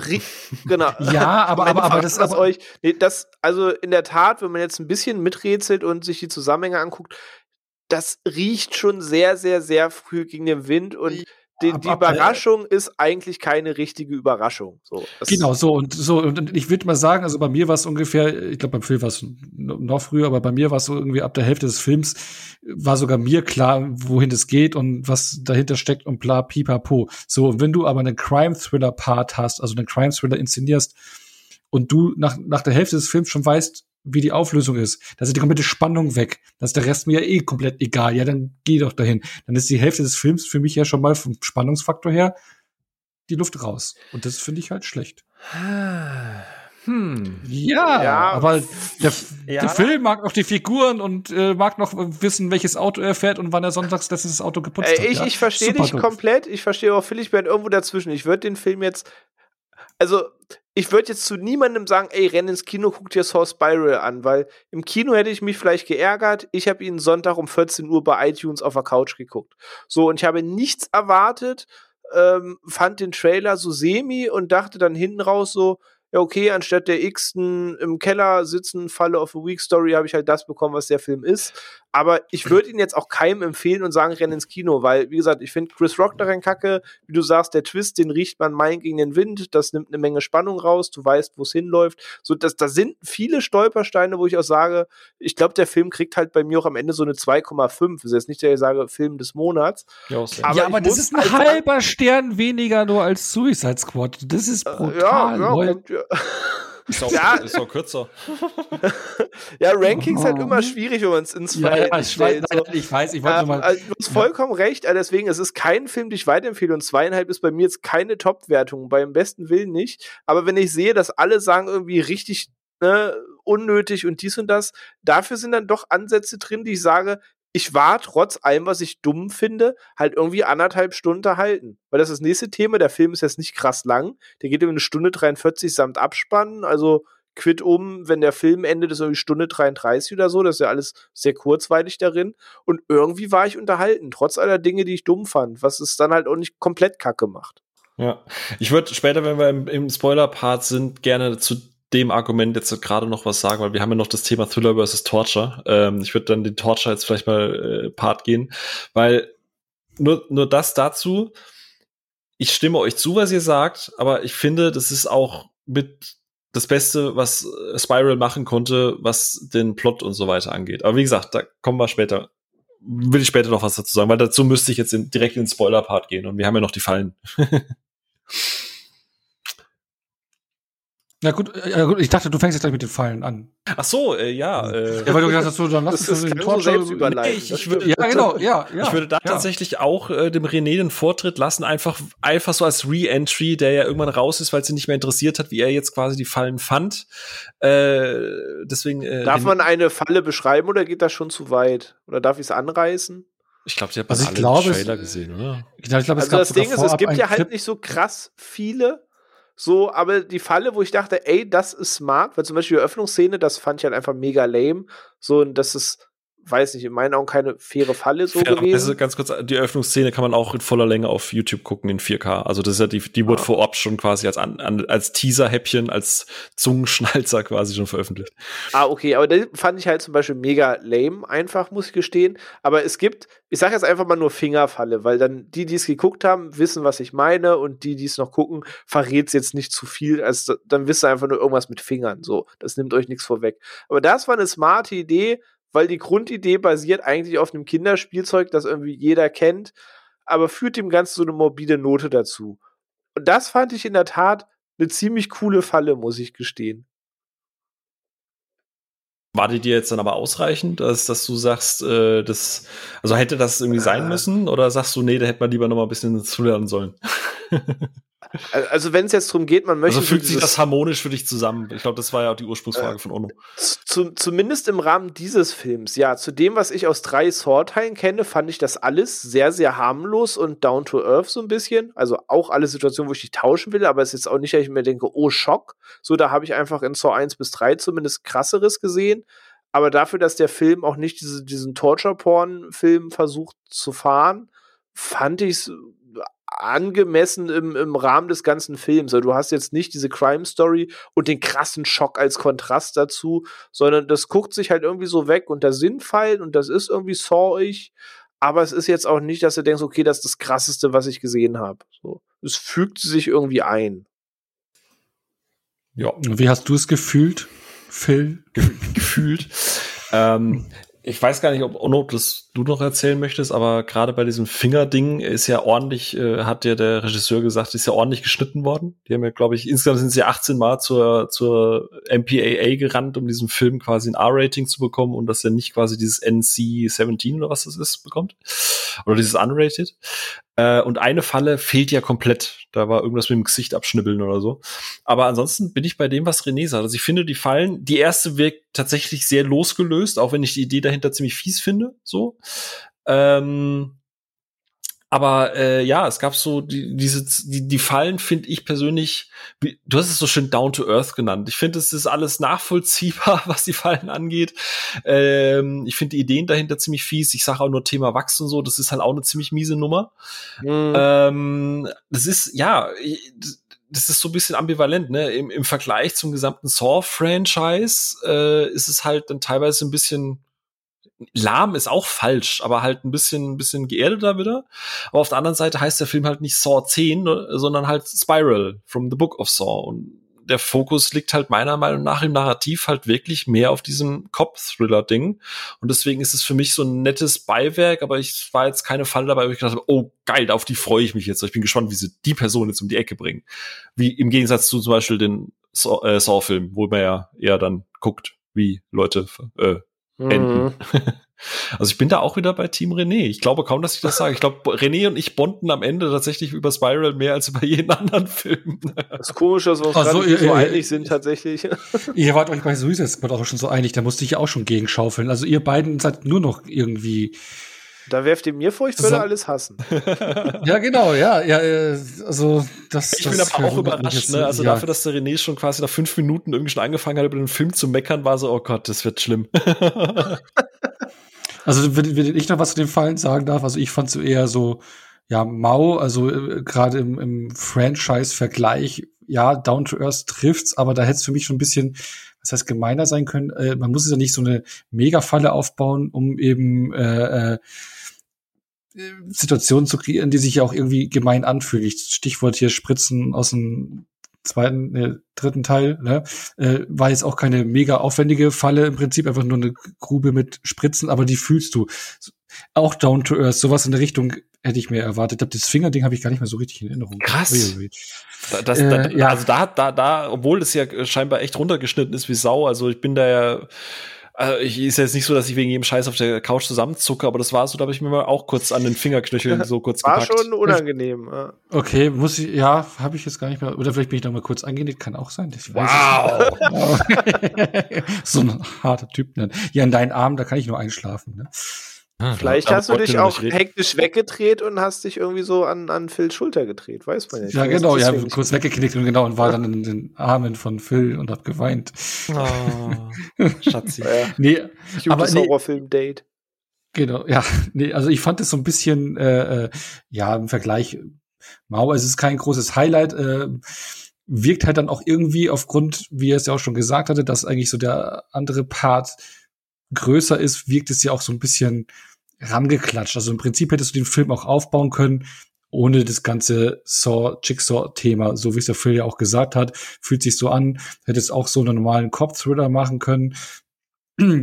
mit irgendwie normalen Kills und Morden und hättest, hättest da das, was ich wie nennen können und das hätte auch funktioniert ohne den kompletten Saw-Apparat dahinter. Ja, also, vor allem, wenn du einfach eine riesen Scheune, Lagerhalle, Keller, was weiß ich nicht was hast, wo du das Narrativ hast, das hat man einfach für diese Killerfallen quasi ausgebaut, ist das die eine Sache, aber ich finde, wenn du so eine richtig krasse Killer-Apparatur in Saw Spiral gehabt hättest, das hätte nicht ganz ins Narrativ gepasst, dass die fallen alle an ein paar ja, gewöhnlicheren Orten teilweise stattfinden, sage ich mal, wo so eine komische Apparatur dann auch irgendwie nicht so ganz in die Szene und gerade zur Situation gepasst hätte. Also es stiehlt ja immer damit, dass das auch irgendwie jetzt nicht in einer abgeschiedenen ähm, Kellerstück passiert, sondern so hier und da eintrifft. So. Wobei das halt auch schon ein bisschen ja drüber, also ja. Ja.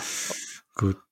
Aber bevor wir dann in den Spoiler-Part äh, gehen, würde ich halt nur noch so anmerken, dass ich generell das Finale und also so nur so mein Eindruck und Gefühl vom Finale, das fand ich, hat's mir ein bisschen so den Film dann kaputt gemacht, weil ich das arg schlecht inszeniert und konstruiert fand. Also was genau, da können wir gleich in den Thriller-Part eingehen, aber nur so mal als Gefühl für mich, für den Gesamteindruck vom Film, will ich es noch, noch mal da lassen. Genau, und ansonsten wollen wir schon los. Oder wie? Würde ich sagen. Oder, oder Phil, willst du noch so eine allgemeine Wertung im Spiegel noch sagen, abschließend, so. bevor es ins Spoiler geht? Wie so. du's also machen wir die allgemeine Wertung vorher oder Ich überlege gerade, weil wer jetzt vielleicht mhm. wirklich sagt, irgendwie, ne, ab jetzt schalte ich ab oder so, kann man vielleicht nochmal sagen, wie man ihn jetzt rundum so fand. Ich habe es ja schon vorweggenommen, dass das für mich einfach so zweieinhalb ist. Also, ne, kein Film des Monats, auch irgendwie eine Menge Kacke. Aber halt irgendwie nicht so kacke, wie ihn gerade alle machen. Ja, absolut. äh, ich würde gerne auch nur noch den Vortritt lassen, weil ich glaube, bei mir wird es wieder ein bisschen länger. Ach so, ja. Ach so, bei mir wird es immer kürzer. Aha. Nein. Ja, ich weiß nee, schon, also, dass du ein Kacke fandest. Was heißt Kack? Ja, nee, ja, ich finde ja generell die Idee, den Ansatz, den er gewählt hat, eigentlich äh, spannend und interessant, dass du halt diesen Crime-Thriller Buddy-Cop-Ansatz hast und da so ein bisschen das mit den Saw-Franchise verbindest und frischen Wind reinbringst, ähm, auch von den Themen und sowas, was drin ist, ist alles interessant ge äh, eigentlich gemacht von der Idee her oder äh, ne? Aber die Umsetzung hapert bei mir halt einfach, weil Chris Rock zum einen funktioniert gar nicht, ist komplette Fehlbesetzung, kompletter Störfaktor. Der Thriller-Part funktioniert für mich nicht, ist nicht spannend, hält mich nicht bei der Stange. Ab der Hälfte weißt du, wo es langläuft. Verpufft daher. Und das Saw-Part hat halt lame Fallen. So, und dazu kommt noch das Finale, was halt, finde ich, dann auch wirklich unfreiwillig komisch irgendwie wirkt oder weiß ich nicht, das ist irgendwie ganz komisch, ganz weird inszeniert. Von daher, er hat interessante Punkte, aber ja, hat bei mir alles nicht gezündet. Aber ich tendiere dann noch zu einem gut gemeinten zwei von vier, wollte ich schon sagen, zwei von fünf. Hm. Also ich bin äh, wertungstechnisch auch eher so bei René, also so zweieinhalb mit so einer ganz harten Tendenz oder ganz leichten zarten Tendenz äh, zu drei gerade vielleicht sogar ein bisschen einfach im Gesamtranking Alter, von den anderen Phil, Phil, gleiche Bewertung für wie für Suicide Squad. Das ist das ja das eine, das eine ist das eine ist ein Superheldenfilm, wo es 400 andere gibt und das ist ein Saw-Film, wo es neun gibt, jetzt zehn. Das ist das kannst du nicht vergleichen. So, das ist wie wenn Doch, du, ich mache es aber. So, Nein, ich will. Du kannst ja auch nicht Kaviar Kaviar zu Leitungswasser vergleichen. So. Aber beiden hast du das gleiche Rating gegeben. Ja, weil Wasser manchmal halt einfach besser ist als Kaviar, manchmal umgekehrt. So, lass mich. So, aktuell sind es zweieinhalb. Ähm, alles, was ihr sagt, ist komplett richtig. Ich bin aber, wie gesagt, eher tendenziell bei René. Ähm, ich habe nicht viel erwartet gehabt. Ich mochte den Thriller-Part. Ich halte Chris Rock auch nicht für die absoluteste Kackfehlbesetzung überhaupt. Es gibt Momente, und zwar genau dann, wenn er nicht im Fokus ist und nicht schauspielen muss, wo er funktioniert. Es gibt diese Dialoge mit seinem Partner, wo er über Thema Scheidung redet, wo er einfach so ein bisschen flapsig redet, wo er so über dieses Cop-Leben redet, wo er einfach gefühlt die sein Stand-up-Programm teilweise so ein bisschen einfach auf seine Figur überträgt, wenn er einfach nur der Stand-up Chris Rock ist, dann funktioniert der für mich gut. Ähm, man sagt, du sagst jetzt halt, wenn, oder ich habe das auch vorhin gesagt, wenn er dramatische Szenen hat, dann sieht das halt einfach cringe aus und scheiße. Aber auf der anderen äh, Seite, ey, wir hatten diesen, äh, wir hatten äh, Lee Vanell, wie er heißt, im ersten Teil, der, äh, also entschuldige, ja, die Saw-Reihe sp spricht nicht oder äh, die die die Saw-Reihe ist nicht prädestiniert für für großes Schauspiel. So, ähm, ich kann da ein halbes Auge zudrücken. Aber ja, Chris Rock ist jetzt nicht das Beste an dem Film. Ja, du kannst es ja auch zudrücken, weil du kein Botex da. was das einzige wirkliche Problem, was ich an dem äh, an der Spiral habe und das wünsche ich mir für die Fortsetzung. Bei bei bei ähm, wie heißt der Regisseur jetzt hat ähm, ähm, ähm, ähm, ähm hier dieser äh, Bau, Bausman Darren Lynn Bausman, der hat ja quasi Saw 2 bis 3, äh, Saw 2, 3 und 4 gemacht. Und du hast ja ein höheres Budget. Und ich glaube, ein, ein, ein Problem, das ich bei Spiral habe, ist, du hast ein sehr hohes Budget. Du hast ja teilweise auch wirklich die Sets gebaut und du hast aber die Inszenierung und den Stil von einem zehn Jahre alten Franchise, das teilweise damals mit die Hälfte von diesem Budget arbeitet.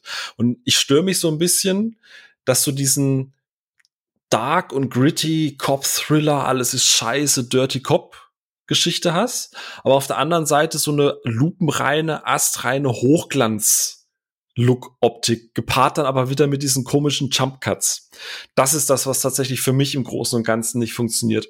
Weil auf der einen Seite will sich Spiral von Sawyer so ein bisschen lösen, also vom Narrativ und von der Inszenierung und von den neuen Schauspielern und dass du keine, kein Jigsaw mehr hast und keinen Tobin Bell und so weiter und so fort. Aber auf der anderen Seite bedienst du dich der Inszenierung von, von Saw und ich würde mir halt wünschen für die Fortsetzung, dass es konsequent entweder dieser cleane Look ist, dass dann aber auch die Fallen entsprechend clean bleiben, oder dass du halt wieder so richtig 35 Millimeter Filmgrain hast, so richtig dreckiges Bild und dann kannst du aber auch wieder mit diesem, mit diesem, mit dieser Inszenierung arbeiten. Das ist tatsächlich für mich ein viel größerer Störfaktor als Chris, Chris Rock. Ähm, und, und, und, und, also ich weiß nicht, euch hat das scheinbar gar nicht gestört, aber für mich hat das tatsächlich am allerwenigsten von allem zusammengepasst. So diese, diese super moderne Inszenierung, aber gleichzeitig irgendwelche Elemente aus den alten Teilen, was halt damals aus Budgetgründen nicht funktioniert hat, was halt schwierig ist, wenn du plötzlich das Vierfache am Budget hast, gefühlt. ähm, aber ansonsten, ich hab den wie René einfach solide weggeguckt. Ich habe mich nicht gelangweilt und zum Thema Plot kommen wir jetzt. So, zweieinhalb von fünf. Ende. Außerdem, Onno, wo du auf den, den Letterbox-Bewertungen so rumreitest, möchte ich eben nochmal sagen, dass du fußend auf dem 16. November 2017 den Snyder Justice League von 2017 genauso hoch bewertet hast wie Dune. Und wie äh, Into the Spider-Verse im Kino damals vom ersten Mal. So, vielleicht ich in unserer Spiral zu, Justice, äh, zu Suicide Squad Wertung gar nicht so weit ab vom Schuss, ey. ja. Ja, Justice League ist meist so. Und äh, ist nicht der beste Output. Ich, ich, und ich würde. Ich, ich habe doch, ich, ich hab doch in meiner Review damals valide begründet, warum der so überragend ja, ist. Absolut. Auf jeden Fall.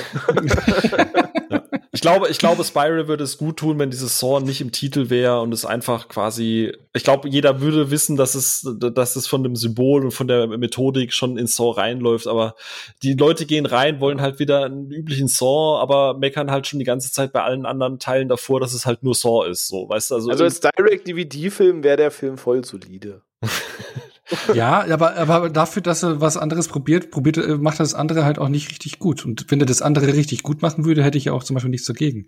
Mir geht es nicht darum, dass ich zum Beispiel das gleiche haben will wie immer, aber wenn du was Neues machst, dann musst du es auch gut machen. Es ist nicht nur etwas toll, weil es neu ist und anders ist, sondern dann ja, muss es auch gut hast du ja auch vollkommen recht. Und wird er das richtig gut machen, dann hätte er bei ja. mir bestimmt dreieinhalb Sterne ja. statt zweieinhalb. Aber er macht es halt auch weil, nicht so komplett scheiße. Ja. Eben. Nur anders ist nicht gleich gut. Richtig. So. Das stimmt. Achtung, Spoiler Talk an der Stelle. Wer uns Alarm! Alarm! äh, genau in der Zwei-Stunden-Marke. Auch schön. Ja. Verabschieden wir uns jetzt schon mal oder äh, von, von allen, die uns verlassen an der Stelle. Tschüss. Danke fürs Zuhören. ja, das war eine leidenschaftliche Verabschiedung für alle, die jetzt wegen den Spoilern abschalten. So, okay, Sad Story, vielleicht nächste Woche wieder herzlicher. Ja, aber der Phil hatte, der Phil hatte doch was auf, auf dem Herzen. Der wollte es doch erklären, dass es gar nicht so schlimm ist, wenn man ab der Hälfte des Films schon weiß, was Sache ist. Hm. Bei einem. Ja, also Krimi. prinzipiell äh, jetzt direkt äh, in den Twist rein. Ja, ich hab's relativ, also wie, wie Kim halt auch so beim ersten Auftreten der Figur wussten wir, ist es so. Hatte es einen Verdacht. Ich habe zwischendurch mal noch gedacht, ja, vielleicht ist ja die Polizeichefin auch noch mit dabei, aber das hat sich ja dann auch erledigt. So. Aber. Was denn des Wortes, ey? Ja. Wachs über die Sache. Ähm, ich muss gestehen, dass es mich am Ende nicht so hart gestört hat, weil eine Sache, und das hat sich jetzt auch durchgezogen, und das ist ja das, warum René aufgehört hat, und das hast du, Ono, ja vorhin auch kritisiert. Die Twists am Ende mit irgendeiner Randfigur, die irgendwann mal im Bild gepupst hat, ist dann plötzlich der Henchman und so, wie zusammenkonstruiert das ist, dass du halt nicht draufkommen konntest, ähm, finde ich es in Ordnung, dass du äh, und gerade wieder das Narrativ oder die, die, die, die Logik des ersten Teils so ein bisschen aufgreifst. Beim ersten Teil konntest du drauf kommen, wenn du einigermaßen ein Auge drauf hattest. Und ich finde, in dem Teil ist es auch, und ich meine, das ist der zehnte Teil, natürlich guckt man nach Hinweisen und natürlich kommt man dann halt einfach drauf. Und ich finde es vollkommen in Ordnung, wenn du sagst, du willst es, du willst das Franchise revitalisieren, du willst den Fokus vielleicht mehr wirklich auf Figuren, auf Thriller, was auch immer legen, finde ich das vollkommen okay, dass du, dass du relativ früh vielleicht einen Verdacht hast, wer es sein könnte und dass der sich dann halt bestätigt, weil das heißt einfach nur, dass es nachvollziehbar ist, was da passiert. Und das ist in den letzten fünf Filmen nicht so gewesen, dass du es einfach nachvollziehen konntest, warum das jetzt so und so ineinander greift.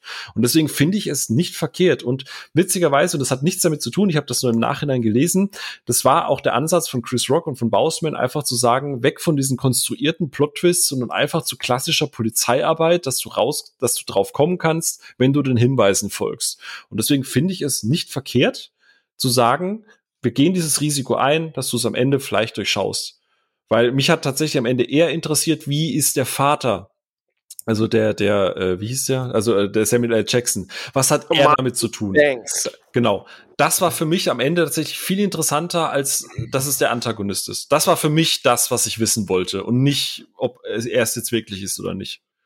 Okay. Nee, das, das, das stimmt. Also den Punkt gebe ich dir auf jeden Fall. Äh, Fandet ihr denn Samuel L. Jackson so Film gut eingesetzt? Ich finde, du könntest ihn komplett nö. aus dem Film schneiden. Ja. Das wäre derselbe das, Film. Ich genau, habe seinen ganzen Einsatz eigentlich nicht verstanden, muss ich ehrlich zugeben. Genau, genau. Und deswegen fand ich es auch nicht spannend, was mit ihm, also ich, mich hat 0,0 interessiert, wo der jetzt rumhält, weil ich wusste, der hat mir nichts zu tun, weil das wird halt die Fährte drauf gelegt, ein bisschen, dass er vielleicht dahinter steckt, was er ja nicht tut und bla.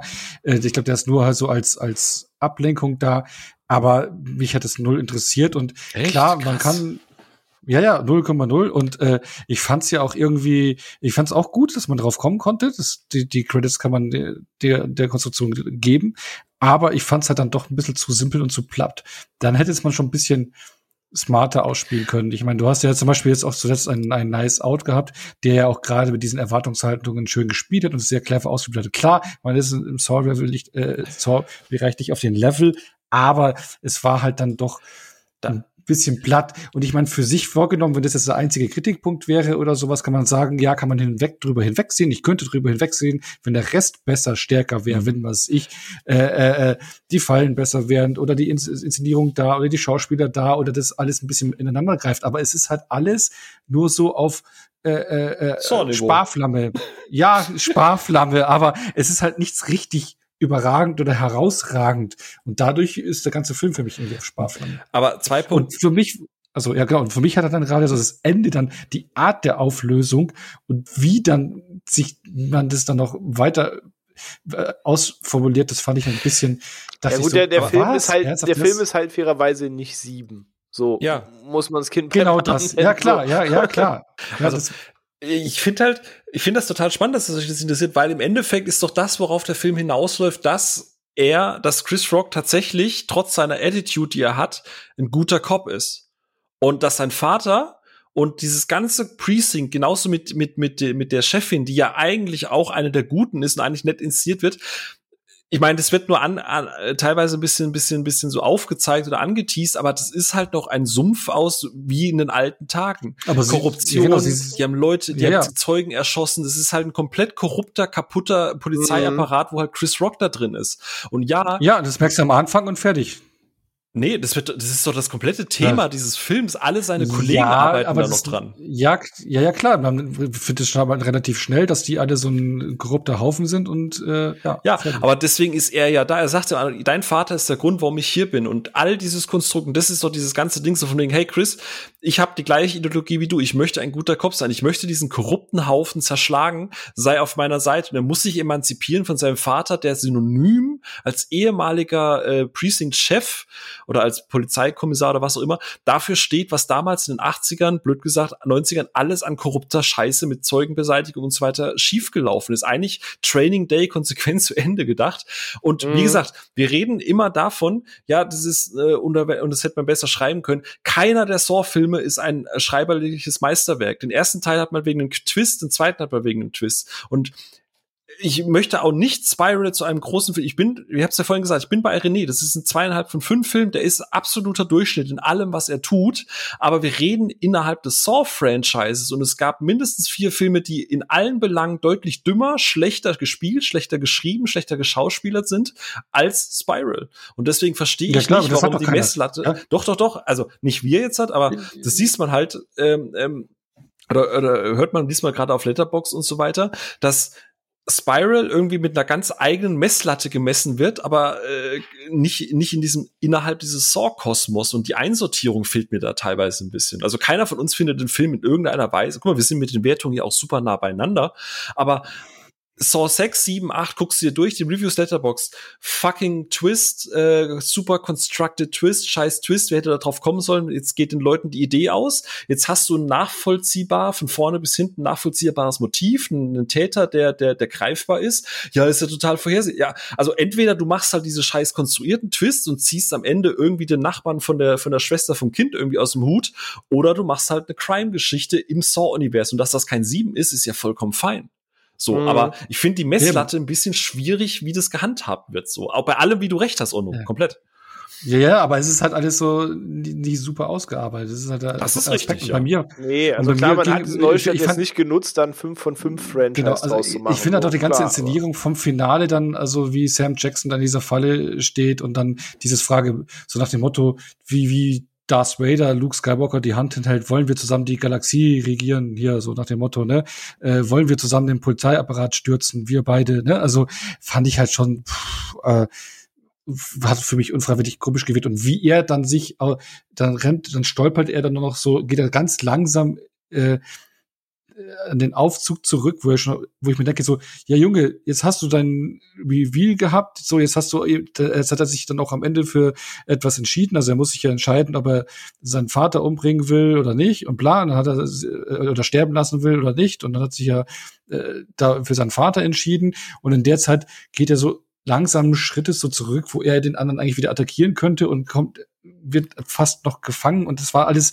Das ja, aber das, so, aber das wusste das er. Also so es ist jetzt nicht, dass er heimlich aus dem Staub sich macht, auch wenn es komisch ist, dass er so langsam dahin geht. Ja, aber eigentlich so ist das ja in vollem Bewusstsein gewesen, in dem Moment, wo er ihm erklärt, Deswegen er hat eine Kugel. Gerufen.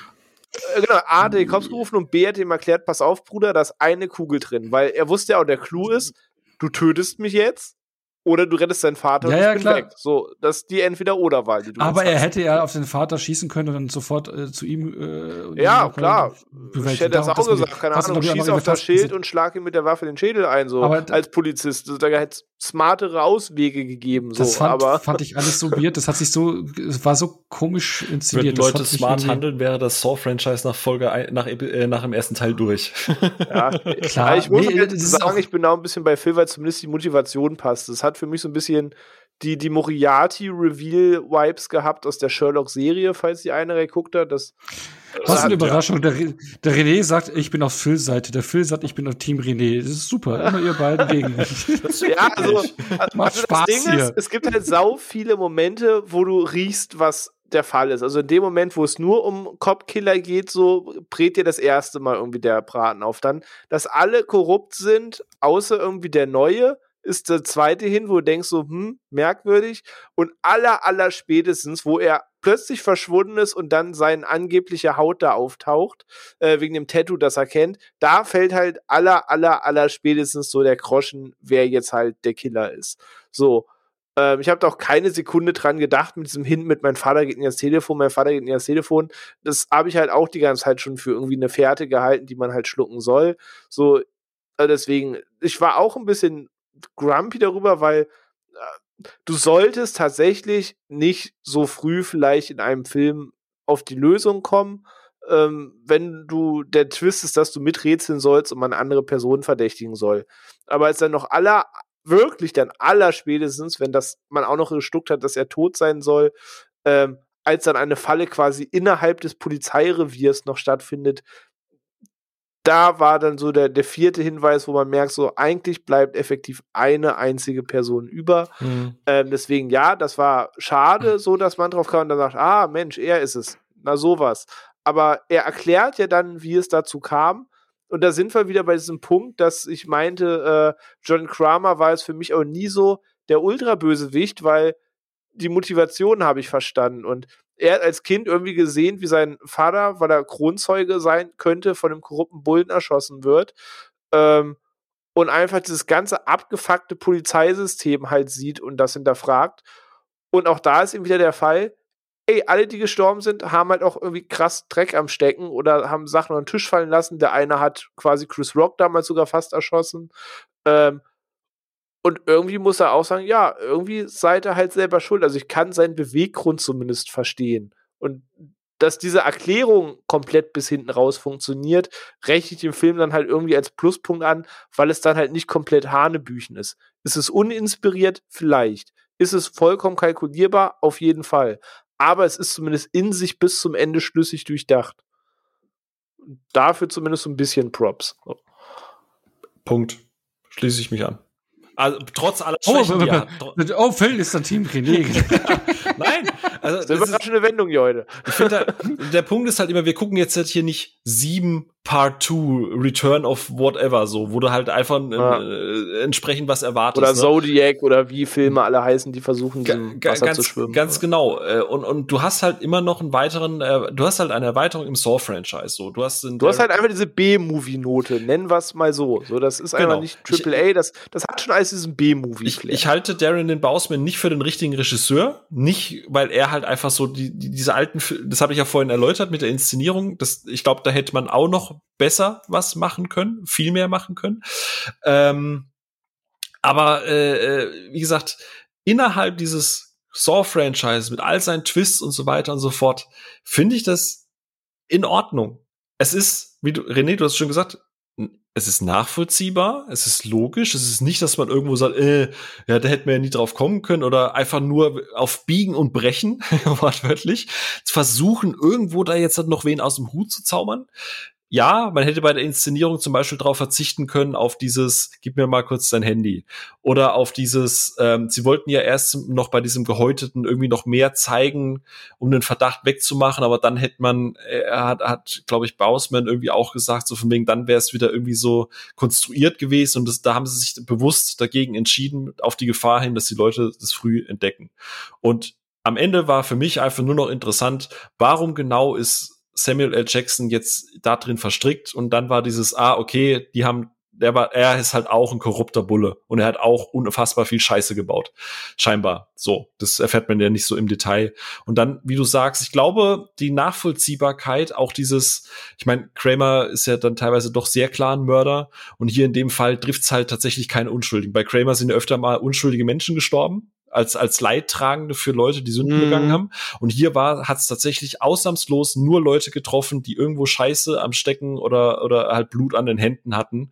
Und deswegen ist es fast die konsequentere, von der Ideologie konsequentere Figur als, als John Kramer. Ohne natürlich die mit dem Charisma, ne? weil der Schauspieler, der den spielt, ich hab's vergessen, ist halt, keine Ahnung, er hätte jeder Dulli sein können. So, ne? Ja, schön, dass ihr da Freude dran hattet. Was heißt? Freue ich mich für euch. ja. Ist ja Alles Freude gut. ist halt auch, ne, ich sage ja, überzogen. Nein, ist. Es war halt nein, okay. nein. Ja, ich hab's Aber einfach wisst ihr, eigentlich, erwartet. wisst ihr eigentlich, woher ihr den, den, äh, den neuen Jigsaw kanntet? Nee. Das ist nämlich aus einem Film, den wir auch erst vor okay, einige Wochen, ist auch schon ein bisschen her, den wir, aus einem Film, den wir auch im Podcast besprochen haben. Der ist der Typ in Horns, sein bester Kumpel, gegen den er sich am Ja, Ende stellen muss. Stimmt. Ah! stimmt genau. Drecksack. Ja, okay, krass. Ja. Schon wieder Drecksack. Was? Zweimal Drecksack in einem Twist. Ja. Deswegen hätte man das eh schon wissen. Allein wegen Horns hätte man das wissen müssen. War er auch schon so hintenrum. Ja, da war, Ja. da hat er war auch schon der Gehörnte. Ich habe Äh, nur keine Ahnung, um das vielleicht gleich so, so langsam zum Ende zu bringen, wie, also der Film endet ja quasi einfach. So, Vater tot, er Fahrstuhl weg und Cut. Ich dachte ja noch, es geht irgendwie los mit, da ist er, ihm hinterher, keine Ahnung. Also ich habe keine Ahnung, wie ein Sequel aussehen soll, weil der Böse hat jetzt einen Namen und ein Gesicht. So, sie werden Chris Rock ja vermeintlich schon glauben, ähm, nachdem sie den Vater da runtergeholt haben, den sie dezent durchlöchert haben und er ihnen erklärt, was passiert ist. So, willst du jetzt ein ewiges Katz-und-Maus-Spiel treiben, in dem er immer versucht, irgendwie einen Nee, weiteren Kopf rauszuziehen? Also, ich weiß halt Die du kon- das jetzt. Eigentlich schreit's nach Sequel, weil der Film einfach aufhört, aber ich wüsste jetzt auch nicht, wie man das so ganz schlüssig weiterführen Da, soll. ko- da kommen auch ein paar Komplizen ins Spiel und sowas, vielleicht noch aus der Hauptreihe und sowas und dann läuft Weißt du, was ich gut finde? Wenn es einfach statt Spiral dann irgendwie Bone, Tomahawk, whatever, nee, oder, oder Chainsaw fr äh, from the Book of Saw gibt. Also einfach eine komplett losgelöste andere Geschichte. mit so, einem oder das. So. Ja, ja, okay. Also, dass du jetzt Aber machen wir uns nichts vor. Ich weiß gar nicht, ob der Film mal genug einspielen wird. Ne? Die, die bisherigen Kritiken sind mehr vernichtend als lobend und mal gucken, ob wir überhaupt jemals Ja. über ein Sequel da sprechen. aber das waren sie bei allen. Also Sicher. Ist ja, ist ja egal, wie, wie erfolgreich jetzt der Film ist, aber das gesamte Franchise ist einfach so Ja, lukrativ, ja, dass man, klar. da kannst du, wenn das jetzt nicht funktioniert, dann packt man in zwei, drei Jahren wieder ein anderes Konzept raus und versucht das Ja, ganze ja, Franchise nochmal zu beleben. Hast du bei Terminator gesehen, da wurde ja auch drei Einläufe für eine neue Trilogie äh, äh, super genommen und hat nie, hat nie funktioniert, aber Wenn du musst scheißegal. Ahnen, die in kurzen Hosen über Gardinen sprechen. Hat Am ja Ende- ich meine, am Ende liegt-. Eben, wenn du, hast- du hast ja vorhin gesagt, das ist ein popkulturelles äh, Horror-Ding und äh, da hast du Fans und du hast eine Marke, das muss man melken. Fertig. Ja, Aber ihr vermeintlich hättet- schon richtig, ja. Aber ihr hättet Bock auf eine Fortsetzung? ja. Gerne mit Aber- etwas Abstand. Wollte sagen, jetzt nicht ein Jahr danach und dann vielleicht wirklich halt, und mit dem Bewusstsein, was halt der Erste falsch macht, so dass man wirklich da ansetzt und nicht wirklich mit denselben Fehlern weiterführt, sondern sich das ein bisschen schöner ausarbeitet. Aber per se habe ich da jetzt mehr Lust drauf als der nächste Teil im Keller. Ja, ebenso. Gerne neuer Cast, gerne anderer Regisseur, gerne modernere Inszenierung, ein bisschen loslösen von diesem MTV-Ästhetik-Look. Und ähm, wie du sagst, die Fehler lernen, vielleicht das Skript besser ausarbeiten, den Täter etwas undurchsichtiger machen oder nicht gleich, vielleicht auch mit Komplize, whatever. Genau, Aber, aber, so die äh, reine Marschrichtung von der Idee der Weiterführung, das, das ja. Ja, absolut. Okay, dann sind wir, glaube ich, dann hier bei Du nicht so. Spiral haben wir den. Kre- Ne, Ach so, ja, ich, ich freue mich über jeden neuen Beitrag. Also, ey, ich baller mir ja bei Horror-Franchises ja teilweise alles rein. Ihr wisst ja gar nicht, was ich mir schon alles reingequält habe. Ne? Also, was ich von Wishmaster 3 und 4, was teilweise alle Leprechaun, also ich bin da immer offen für neue Wishmaster auf Wish bestellt. Oh, ich, ich kann diesen Wish auf Wish bestellt Gag nicht mehr hören, der ist so ausgelutscht. Aber Ja, gut. Das ist fast schlimmer als Impfen und AliExpress. 5G-Witze. ja. Das ist auch schon auf, auf ist schon fast ein Boomer-Witz, äh, Boomer-Spruch. Ja, okay, dann hast Das du halt halt mit dafür- 5G auch. Ich habe immer noch keinen Empfang. Halt die Fresse, Alter. Das, äh, oh ja, das ist schon, äh, die sind schon gefühlte zehn Jahre alt, die Gags dabei sind. Also, Ah, wenn du deine Gags halt auf AliExpress bestellst. oh. Nee, aber ähm, Ja. nee, ich, ich, ich, ich gebe mir auf jeden Fall eine Fortsetzung. Und ich würde dann sagen, war eine schöne Runde. Wir sind einmal schön durchgesägt durch das Franchise und ähm, Wow. äh, ich würde sagen, ähm, Game over.